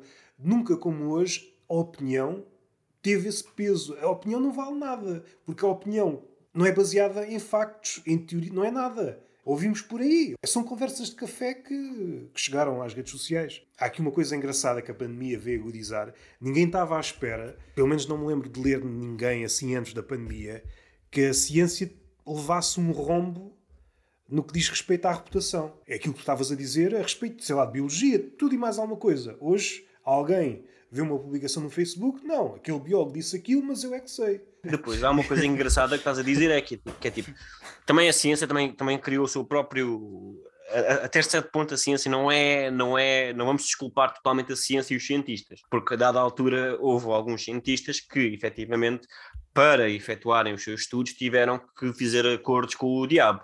Estamos Sim. de acordo nisto, porque eu lembro-me de cientistas que há 20 anos defendiam o tabaco como remédio e eles sabiam que não era, até certo ponto. Isto na cena é o facto de nós estarmos aqui a criar tanta divisão. Não há consenso, na, na... os próprios cientistas não conseguem se reunir e dizer assim: malta, pá, é isto. Isto são os factos, estás a ver? Porque há outro cientista, comprado pelo outro lado da barricada, que vem, que o trabalho dele é só descredibilizar-se uns aos outros, estás a perceber? É uma sandes de este gajo não tem. Os próprios cientistas, dentro da classe deles, deviam ter uma hierarquia de opiniões em que tu dizias, não, nós não vamos, nós não vamos ouvir o Zé Miguel que tirou o, o curso. Mas, mas em, provavelmente em... tem. O que acontece é que quem está de fora não está a ver. Está a ver um espetáculo entre cientistas, mas muitos deles, se calhar, nem são bem cientistas. É aquele fenómeno de, por exemplo, tu olhas para uma colónia de pinguins e parecem todos iguais. Mas agora para um lá pinguim... um que é imperador, não é? Uh, não, por acaso não era por aí, mas também pode ser. Mas para um pinguim são todos diferentes. Tu demoras numa situação, vais percebendo as diferenças. Como nós não nos demoramos, parece tudo igual. E não nos permitem, não nos permitem isso que estávamos a dizer. A sociedade não te permite ficar muito tempo. Não te permite. não te permite ficar muito tempo. uh, Ou seja, tu tens de ter uma opinião, mas a tua opinião não pode ser formada, tem que ser já. Com a informação que Sim, tu sim, tens. sim. Há- há Tu um tens que formular uma há- opinião. Sim, sim. Há um Que é tipo- no Twitter que é muito engraçado, não, não sei se acontece no Facebook, que é aquilo que estavas a dizer das bifanas. Por exemplo, o tema quente é as bifanas. E tu, naquele dia, não quero falar sobre bifanas, vou falar sobre pregos. Alguém vai comentar, então, achas demasiado bom para não falar Para falar sobre bifanas. É este tipo de pessoas que já existem, e são muitas. Tu agora és obrigado. Está tudo a falar enquanto tu não falas. Não queres a tua liberdade? Ah, pá, se calhar não, se calhar estava a trabalhar e, no- e- e falhei esta polémica da- das bifanas. E depois logo um salto. Conseguem fazer um retrato psicológico só por ter escrito coisas sobre pregos. Ah, sim, sim. É uma coisa absurda. Não, mas é incrível a maneira como as opiniões. O que eu gosto é, a cena que eu mais adoro no Twitter. eu não vou muitas vezes ao Twitter, mas eu adoro quando uma notícia sai, há reação. Logo, aquela do ah, bá, bá, bá, bá, bá, e está tudo. Cria-se ali uma polémica. A mesma notícia tem desenvolvimentos, porque é uma notícia, e de repente os factos mudam, e a ver a reação, o pânico destas pessoas que tiveram a primeira reação a quente, não estavam com os dados todos, tentarem justificar porque é que eles tiveram aquela reação e porque é Sim, que sim, aquela sim. reação, apesar de estar errada, está certa. Sim, sim, sim. sim. Que é um exercício incrível que o ser humano faz, que é tipo, não há ninguém que diga, ok malta, eu se calhar devia ter esperado. Fui burro, pá, aconteceu, pá, desculpem, eu para a próxima espero 10 minutos. Não sei se eh, estás a par desta notícia, mas olha, é uma. Lembrei-me assim de repente que fiz aqui o print screen e acho que o ex-ministro da Defesa foi salvo pelos juízes no caso de Tanques, com interpretação legal polémica sobre os poderes hierárquicos, e é considerado um cidadão médio normal que não compreendeu os memorandos que recebeu com o plano de operação ilegal montado. Tal, tal, tal. Desculpem-me, eu sou burro. Ou seja, já vale jogar esta desculpa. Antigamente, segundo ouvi dizer, não podes alegar que desconheces a justiça Não, não. coisas avulsas. O caso do pseudomédico Pedro Choi, que alegadamente tem uma forma de curar a homossexualidade. E entretanto, há muitos curandeiros da homossexualidade. Sim, houve, incrível. houve alguém que, que gozou com isso. É pá, já não sei a que propósito. Não sei se foi um médico. Às tantas foi um médico a dizer: é pá, um charlatão. Foi a tribunal. O médico foi condenado a pagar 35 mil euros por chamar charlatão ao charlatão. O que conta é o nome. Nada pode macular o nome. Se tu tiveres poder, mesmo que sejas um charlatão, nada te pode tombar. A menos que tenhas um charlatão ainda maior, que queira o teu lugar. Opa, sim, é, é incrível. É- mas, é, mas é o que estás a dizer, é, eu rio-me sempre da cena do cabrita. A cena que mais me rio é Se isto fosse alicerçado em factos, o homem está a dizer que cura homossexuais também está tudo parvo da cabeça, pá. Chamou charlatão foi é pouco. Charlatão é pouco para este bandalho, não é? Eu ia por Opa. aí. Ah pá, mas eu estava a dizer a cena do Cabrita que foi o que eu achei mais engraçado em toda a situação do Cabrita. O gajo abriu um precedente de incompetência completamente diferente. O que ele fez para se demitir foi matar um gajo. Pensa bem no que eu estou a dizer. Ele, ele teve o caso de tanques, não se demitiu.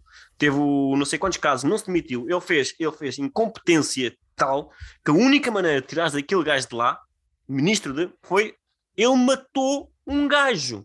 Imagina o que é que o próximo ministro de missionário terá que fazer para o governo aceitar a demissão deste gajo. Precisa Foi- matar matou um gajo. Isto só vai acabar em genocídios. Que é tipo, pá, olha, foram 30 mil, pá. Se calhar aos 32 mil exagerei. Portanto, eu demito-me. Até aos 30 estavam todos bacanas. Agora aos 32 mil já foi longe demais. A malta está, sei lá, presa a, a opiniões que eles têm, que isto é uma coisa que eu acho que é, e volto a dizer, não há mal nenhum em estares errado. E temos que lidar com isto. Não porque se tu admitindo que estás errado, serás burro durante mais 5 segundos. Ou mais 3 segundos. Até o ponto em que tu perguntares, estava errado. Vou ler, alguém me explique como é que eu posso não estar errado. Nós preferimos estar errados, defender a nossa, o nosso erro até ao fim, até à morte, só para não dizer que somos burros. Estás a perceber? Pá, e isto a mim faz-me imensa confusão. E eu sei, e eu sei por experiência, que é difícil Admitir o erro. admitir o erro e admitir que nós somos burros. É que- A pior coisa que podem me chamar é, é burro. Mas eu, eu- eu tenho total noção do que sou muito, sou muito burro em muita coisa. Estás a ver? Eu fui para um trabalho novo que não tinha zero formação, senti-me burro durante um mês, dois meses. Senti-me burro, não sou burro, senti-me. Por me sentir burro é que eu tive a noção que tinha que investir tempo e formação para não me sentir burro. Estás a perceber? E a malta não quer sentir burro, a malta não quer estar errada, a malta não quer admitir que está errado. Que é uma coisa, para mim, faz imensa confusão. Temos de estar todos certos, todos temos de ter uma opinião e essa opinião tem que ser igual para todos, senão estás errado. E entras num ciclo. Eu acho que à medida que nós envelhecemos, as certezas vão dando lugar a incertezas. A certeza é muito típica do adolescente. Quando somos adolescentes é, é que o mundo é como eu acho que é. Envelhecemos, essas certezas vão-nos abandonando. E às tantas chegamos a um ponto em que já não temos certezas de nada. Pessoas mais velhas do que eu na política, com 50, 60 anos, falar de uma forma categórica de isto é assim e assim. Há muitas nuances. Há várias formas de olhar para a coisa. E a coisa nunca está acabada. Há sempre outra forma de ver. E é esta visão política que passou para a pessoa típica, vá. Só pode ser assim. Só pode ser assim. Mas, mas vou... foi obrigado. Aquele senhor, acho, acho que é astrofísico, que fez uh, a nova série do Cosmos, Neil deGrasse Tyson, acho que é assim. Ah, sim, o Neil deGrasse Tyson. A respeito das verdades, fala de várias verdades e há uma verdade que ele chama verdade política, que é aquela verdade que passa a ser verdade à medida que tu a repetes. Porque Quanto tu mais a repetes muitas vezes. E é esse tipo de verdade que existe hoje. É mentira, mas vamos repeti-la. Seja pela via da propaganda, seja pela via das redes sociais, seja por todas as vias. E vai chegar a um ponto, é a única coisa que tu ouves. Mas depois tens o contrário, também tens o contrário, que é tipo, cada um respeita a tua verdade. Estás a entender este mindset? A tua verdade, tens que respeitar a tua verdade. Se a minha verdade for eu acho que se eu colar eh, choca-pique a um, a um poste consigo fazer eletricidade, a minha verdade não deixa de ser a minha verdade, mas a minha verdade não é a verdade. Estás a perceber? Nós estamos cada vez mais, mais e mais, a colocar-nos no centro das nossas próprias narrativas, em que os outros são todos atores secundários, yeah. têm que respeitar aquilo que eu estou a dizer, aquilo que eu estou a fazer, porque eu é que sou a estrela do meu próprio filme, que não admitimos que podemos estar errados. E isto tem muito a ver com o falso positivismo falso positivismo de não, vai, vai, tu consegues ser a tua melhor versão, estás a perceber? Todas as relações agora são muito mais quebradiças, porque a malta está tão focada em estar tipo focada no eu, calhar, né? no eu, que se calhar eh, já não perdoa coisas do outro yeah. que perdoaria. Ou seja, o facto de estás a investir tanto em ti está-te a retirar empatia para com o outro. Sim, conversa para horas. Essa questão do eixo empatia, perdão, eu, ego, podíamos abordar isso de forma pessoal e depois levar isso para a comédia. Eu acho que vivemos numa sociedade muito umbigocêntrica. Tudo gira à volta do nosso umbigo. Tudo se revela falso. Porque tu não podes ter empatia, como hoje é dito, é quase um eco.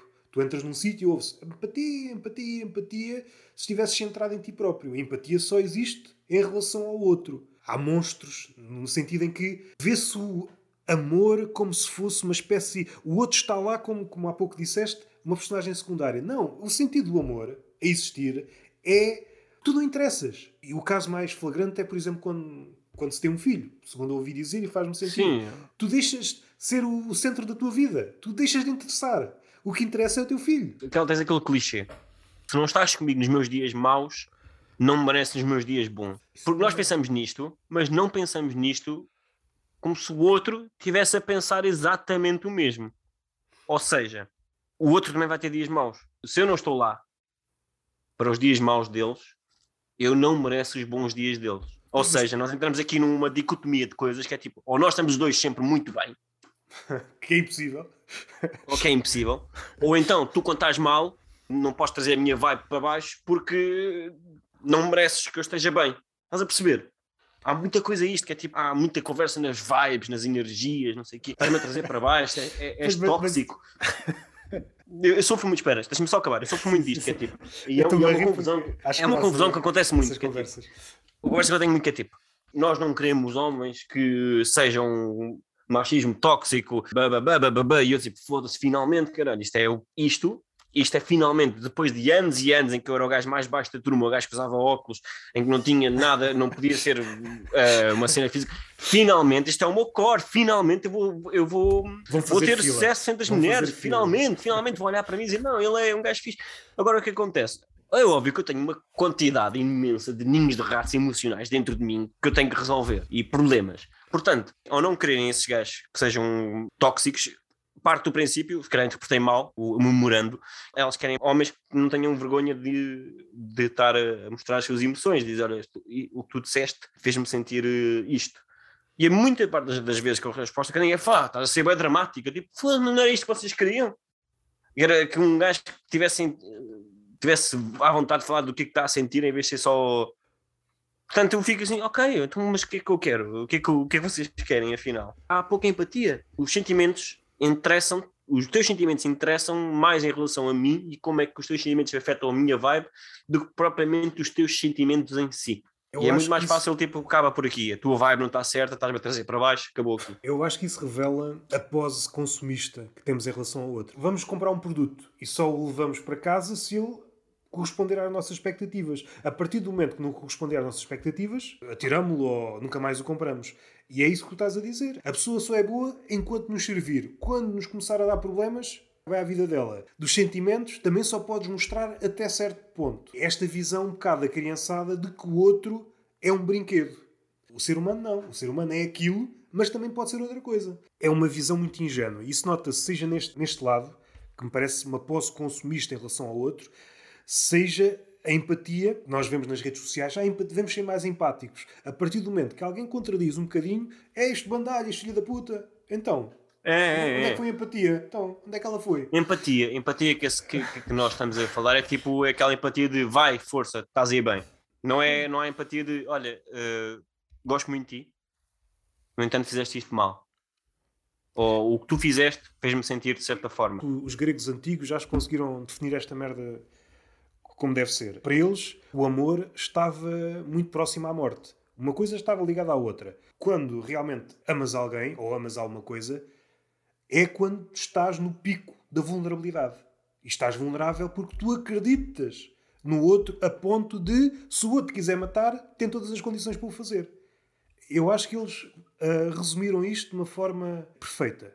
O amor é isso, é a vulnerabilidade máxima. Se o outro quiser matar, mata-te. Estás desarmado só consegues amar ou só consegues te aproximar do outro seres tu próprio se estiveres desarmado. É o curto-circuito. Estas empatias, estas energias, essas vibes são vibes armadas. Tu estás com o outro, mas estás armado. Tu nunca te mostras porque tens medo. Se estou frágil, ainda me mata, ainda me magoa. Eu não estou numa relação para ser magoado. Se virmos isto do ponto de vista prático, parece uma ideia até mais ou menos correta. Mas depois, a longo prazo, tu nunca chegaste ao fundo das coisas. Tu nunca te mostraste vulnerável. Ficaste a meio caminho. A nossa conversa era mais para ir para o lado da comédia também. Tu, não, gostei do, do honestamente estou farto de falar de comédia. uh, não, não, estou, genuinamente estou. Porque não há nada que eu possa acrescentar à comédia que os outros convidados, antes de mim e depois de mim, não possam acrescentar, porque a comédia não é assim tão difícil. O que nós estamos a falar, o que nós estamos a falar é de experiências, na verdade.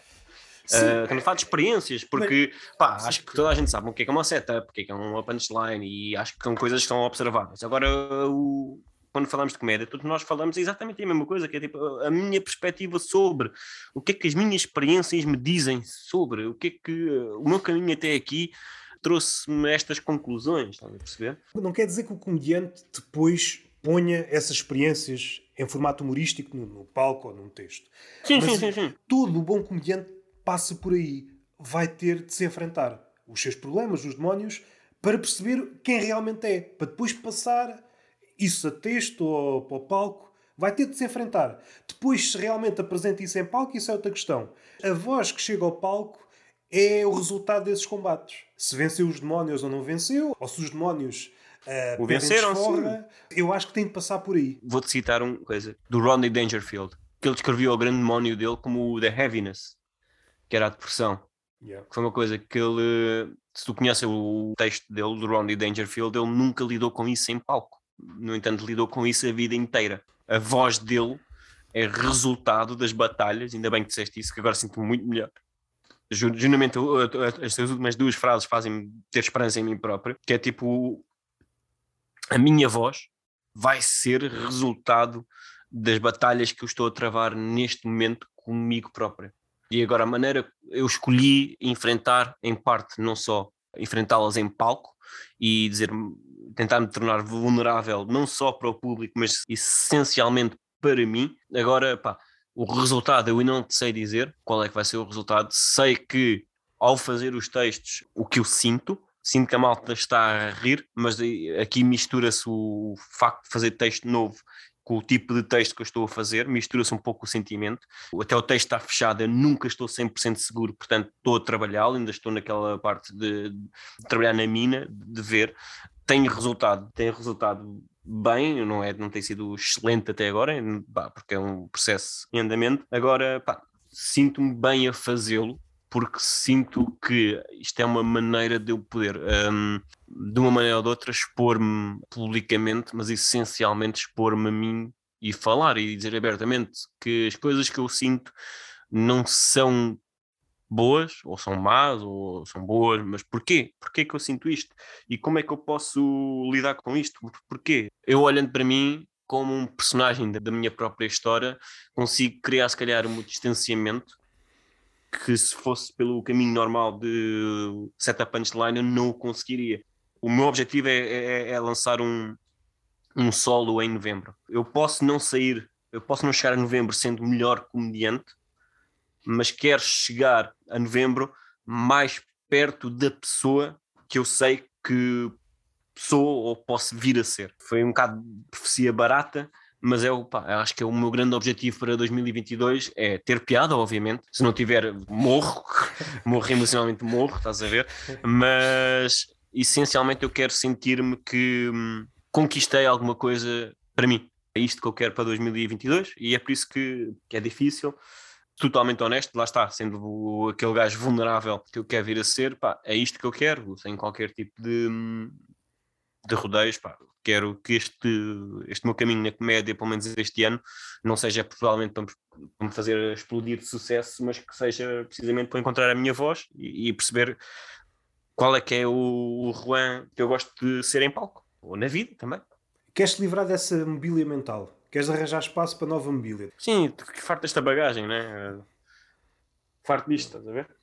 E eu quero arranjar outros traumas. Eu estou farto destes, portanto. yeah, yeah. Já tive a minha vida com sim, ele. Sim, sim, já chega. 35 anos já chega. Tem que haver mais traumas que o gajo possa apanhar, não pode ser só estes, não é? Correr o mundo tão... à procura de traumas. O mundo é, o mundo é tão grande, não é? Porquê que eu hei de só ter estes 7 ou 8 traumas quando, quando posso trocar estes por outros mais sexy, sei lá? Não são cenas tão banais, uh, ansiedades e coisas. Não, pá, eu quero mesmo um trauma, tipo PTSD, estás a ver? Uma cena útil, estás a perceber? Ou que é, pronto, é, é, isto que eu quero. Estou farto destes, quer trocar. Na verdade, é isto. Ainda ambicionas ser o Fábio Paim da comédia portuguesa? Mas eu uma vez disse que ia ser o Fábio Paim, só é uma quote minha. Vou deixar no ar. Parece-me claramente uma cena que eu diria. Pois não te consigo dizer o contexto, não é? em que contexto é que ela foi dita. Não estás enganado, por acaso é tua. Acho que citei bem. Qual seria o teu estado mental para pensar nisto? Sei onde é que a piada vai, não é? é basta pensar no Fábio Paim aqui também se vê, toca naquilo que falámos. As coisas que nós fazíamos há uns anos e as coisas que nós fazemos hoje também têm que ver com a nossa evolução, não é? Ainda estás à procura da resposta ou ficaste sem palavras? Não, estava a pensar.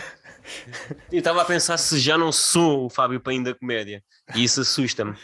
Estás a perceber? E esta turnê que eu estou a fazer de, de voltar aos bares, se calhar é, é, aquela minha fase em que eu jogava no Turizense, fazia contratos de três meses assusta-me genuinamente ser esse gajo. Eu recordo-me da primeira vez que te vi, epá, não sei se foi na Guilherme com o Sul, e já naquela altura, talvez tinhas um ano, se tanto, estavas a começar, e já naquela altura notei valor em ti. Na altura sobressaías em relação aos demais.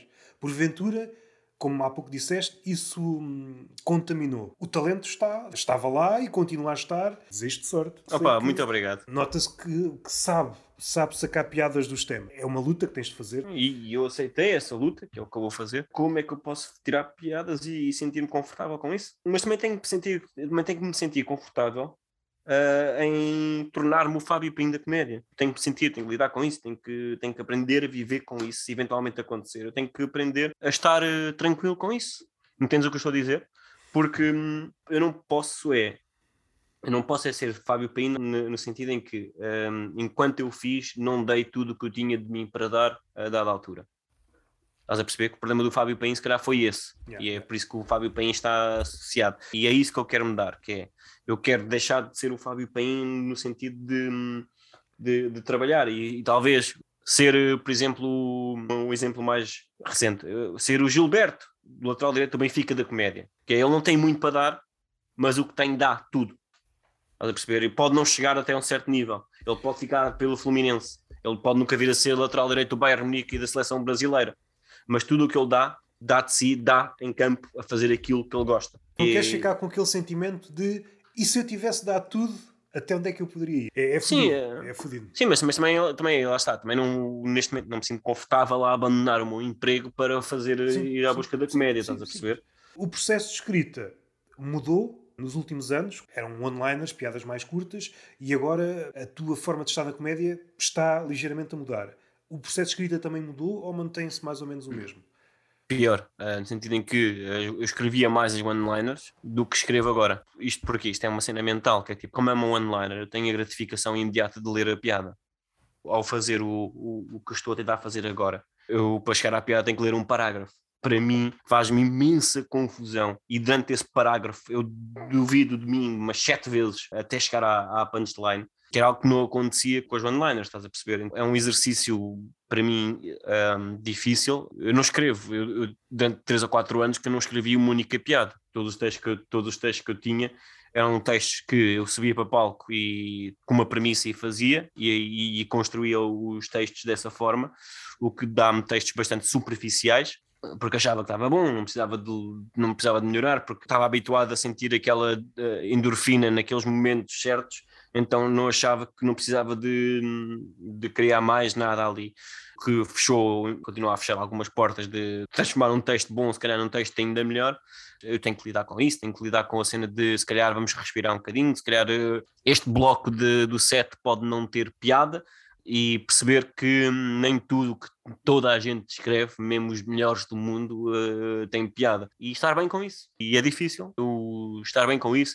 É difícil eu ter a capacidade de escrever uma folha inteira, fechar o, o caderno, voltar, ler, não ter piada, deitar a folha fora e isso não afetar o meu dia. No sentido em que és uma merda, perdeste o teu tempo, e são coisas com as quais eu tenho que lidar. E espero, uh, lá está, esse é o tal processo hum, que eu sei que é difícil, não estou ainda a 100% porque eu sou eu e sei quais é são as minhas dificuldades em termos de... são certas coisas que eu tenho que estar, eu tenho que lidar não só com a rejeição dos outros na minha vida, mas tenho que aceitar a minha rejeição a mim próprio e lidar com isso e ultrapassar a minha própria rejeição uh, e perceber que está tudo bem, eu não sou uma pessoa, não, não, não tenho mais ou menos piada só porque eu acho de mim próprio que não. Então é uma questão de filtrar os meus pensamentos, filtrar uh, os meus sentimentos e perceber, uh, ir até ao fundo. Falei com, com uma, com uma, psico, uma psiquiatra e, ele, e ela disse-me que foi uma coisa que me descansou, foi tipo, só o facto de tu estás a pensar da forma que estás a pensar já é um exercício que a maior parte das pessoas não o faz. Não, não faz o clique, dizer porque é que eu sinto isto? Como é que eu posso? Eu não estou a dizer que vou ser melhor pessoa, mas sinto que tenho capacidade para aprender a lidar melhor comigo próprio e isso vai-me ajudar a lidar com os outros. E isto falando da comédia também, exatamente igual. Eu sei que perdi-me ali um bocado num rant, um bocado existencialista, mas como eu estou nessa fase, basicamente é difícil eu não pensar nos meus textos de stand-up de outra forma. Como sou muito centrado em mim uh, e naquilo que eu sinto, naquilo que me faz pensar, é difícil eu categorizar a comédia de outra forma. Pelo menos, eu não sei se daqui a um mês vou estar diferente, mas é como eu estou neste momento, estás a perceber? E esta entrevista, esta conversa que nós estamos a ter, pode nem sequer fazer sentido daqui a algum tempo, mas será bom, mas será bom eu voltar a ouvir, estás a perceber? E perceber eh, onde é que eu estava, tal como, como disse aquela frase, sou o Fábio Paim da comédia, se calhar hum, já não acho que seja o Fábio Paim, já sou o Gilberto, pá, às vezes até é titular, estás a perceber? Não é o melhor, mas é titular, está lá, está nas decisões. Já é uma evolução um bocadinho mais pequena daquilo que eu, que eu acho de mim. E a ideia é não, não olhar para mim como, como o Messi da comédia, está tranquilo, com o jogador que eu sou. Utilizando aquela frase gasta, acho que faz sentido na comédia, é jogo a jogo. Às vezes o pessoal dá grandes saltos, esquecendo o agora. Aquilo que tu podes fazer é trabalhar o agora. Pois logo se vê. Ninguém sabe quem é que está a ver aquilo. Tu tens de concentrar é naquilo que tu podes fazer. O que é que tu podes controlar é aquilo que tu fazes. Para depois levares a pau, é a única coisa que podes controlar. O resto não podes controlar. O resto claro. depende de várias variáveis. Estava aqui a pensar em relação ao processo de escrita. A questão do onliner, não sei se te, te acontece ou acontecia da mesma forma, mas no meu caso, muitas das vezes o que acontece é quase uma tradução. Eu já tenho um onliner na cabeça. A única coisa que eu faço é passá-lo para o papel. Por vezes posso escrever muitas e andar à procura de qualquer coisa. O segundo processo que disseste é um processo que, que pode ser mais custoso, porque tu sabes, há qualquer coisa, mas não sabes o quê. Num onliner podes não chegar à forma total, mas sai quase perfeita. Podes trocar uma palavra, podes trocar a ordem, sai mais ou menos um bebê completo. Agora, o outro processo é completamente diferente.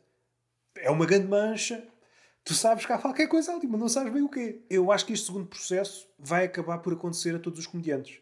Porque, sejam onliners, seja histórias, tu vais escutar aquilo que está mais à mão. Aquilo que já tem todos os contornos. Aquilo que te acabou de acontecer. Aquilo que já pensaste muitas vezes. Depois vais para a segunda parte, que é andar à cata de coisas que tu sabes que existem, mas ainda não lhes conheces a forma. Aquilo que os escritores dizem, muita gente goza. Há alguns escritores que dizem: Eu só escrevo porque não sei o que estou a escrever, não sei para onde é que a história vai. Porque a partir do momento que eu, que eu sei, deixa de fazer sentido. E eu agrada muito este lado. Eu agrada muito este lado de e de conseguir chegar a algum lado, humoristicamente falando ou literariamente falando, é preciso é ir fazendo. Porque se não fizeres, então não chegas a lado nenhum. E entretanto perdi-me também, perdi-me também, perdi-me Não, não, mas isso também é, uma conversa é isto. A nossa conversa hoje foi muito de vou para ali e, digo coisas e depois acabamos por. Eh, Há uma tentação para tentar impor barreiras quando na verdade a vida é isto: é saltar de uma coisa para outra, uma coisa que não tem nada a ver para saltar. Certamente acontece em Lisboa. Quando o tempo está assim mais, mais chuvoso, quando o mar tem assim umas ondas muito grandes, é típico em Lisboa os casais irem passear à beira-mar.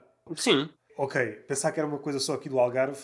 não, isso é uma coisa tudo, é uma coisa portuguesa. É, ou seja, por exemplo, esquecendo o verão, no inverno, se estiver um dia bom, ninguém vai à praia, chuva, mau tempo, vai tudo para o pé da praia. Isto acontece também aí. O pessoal só vai à praia se tiver mau tempo, esquecendo o verão. Não te sei dizer, porque nós temos uma relação diferente com a praia do que vocês têm no Algarve. Vocês e qualquer e qualquer hum, qualquer como é que é dizer? Qualquer hum, terra que seja costeira. Vocês vão à praia ao pé de casa. O máximo que vocês têm a fazer é, é tipo de, Lisboeta não vai à, à praia ao pé de casa, não vai bem. Tem sempre que ou atravessar a ponte ou a IC19, não é praia ao pé de casa. É praia ao pé, mas não é praia de casa. E vocês, hum, algarvios, sesimbrenses e todas essas, essas terras, locais costeiras, vocês, vocês não associam a praia ao verão. Vocês associam a praia à vossa terra. A vossa terra está lá, seja inverno, seja verão. Portanto, vocês não lhes fazem diferença. Vocês não têm que ter bom tempo para ir à praia. Vocês vão a, tal como em Lisboa, nós não, nós não evitamos ir aos cafés porque está a chover. Ou café da rua. Portanto, nós vamos porque faz parte da nossa casa, da nossa, do nosso bairro. E a praia para vocês é, é o vosso bairro. Portanto, é, isto é o que eu acho que um gajo nunca viveu no Algarve. Por acaso tinha uma teoria mais macabra. Os casais vão passear à beira-mar quando faz mau tempo porque há sempre a possibilidade de algum deles se afogar. e então, vamos aproveitar. Normalmente são casais mais, mais idosos. Os idosos então gostam muito de passear à beira-mar com mau tempo. Eu acho que é isso. Talvez, se tiver sorte, uma onda leva uma velha. Lá está, é muito mais macabro do que alguma vez tinha pensado. Sim, são, são cabeças diferentes, não é? Não te posso dizer que tu estás certo, estás errado. Eu gosto mais particularmente da minha, da minha explicação porque é mais romântica e é mais liricista do que a tua, do que é um grande esquema de seguros. Por acaso nem estava a pensar. Sim, sim, ah, se, essa, se essa vamos, questão prática. Se vamos por aí, se vamos por aí, se vamos por aí, sim, certo. A quantidade de, de estabelecimentos à beira-mar que ardem em outubro, novembro é, é alarmante, não é? São acidentes que acontecem, normalmente acontecem sempre na mesma altura e sempre nas mesmas zonas. Eu não sou de intrigas, não é? é bares de praia que pegam fogo em, em, em novembro. Ah, deixamos o gás ligado. Havia muito mais do que hoje. Na época do cavaco havia muitos subsídios para a agricultura. Então. Sim o pessoal fazia de conta que plantava árvores e depois derrubava para receber. Ou seja, recebia o subsídio de plantar árvores, mas depois também recebia o subsídio de derrubar árvores. Era uma coisa. Uma coisa estúpida. O pessoal estava-se a borrifar para a agricultura. Queria receber os, todos os subsídios e mais alguns. Claro. Gostei muito da conversa. Não sei Pronto. se foi no sentido que tu querias aquela tal mancha que nós falámos, eu entrei aqui, foi por isso que eu te perguntei se precisavas que eu preparasse Não, alguma não, coisa. Disseste-me que não, estive à vontade. Obrigado também por ouvir, falei demais. Eu peço desculpa se, se eu levei as coisas por um caminho que tu não querias. No sentido de que se calhar querias mais a minha opinião sobre a comédia e eu acabei por dizer eh, tudo menos isso. Aqui não há caminhos, vamos andando e é por onde for. Até porque há sempre a possibilidade de uma segunda conversa. Não tenho Sim, tentação de fechar numa conversa tudo o que eu quero saber sobre o Juan tem de ser dito nesta conversa. Gostei muito da conversa porque foi para sítios que eu não estava à espera.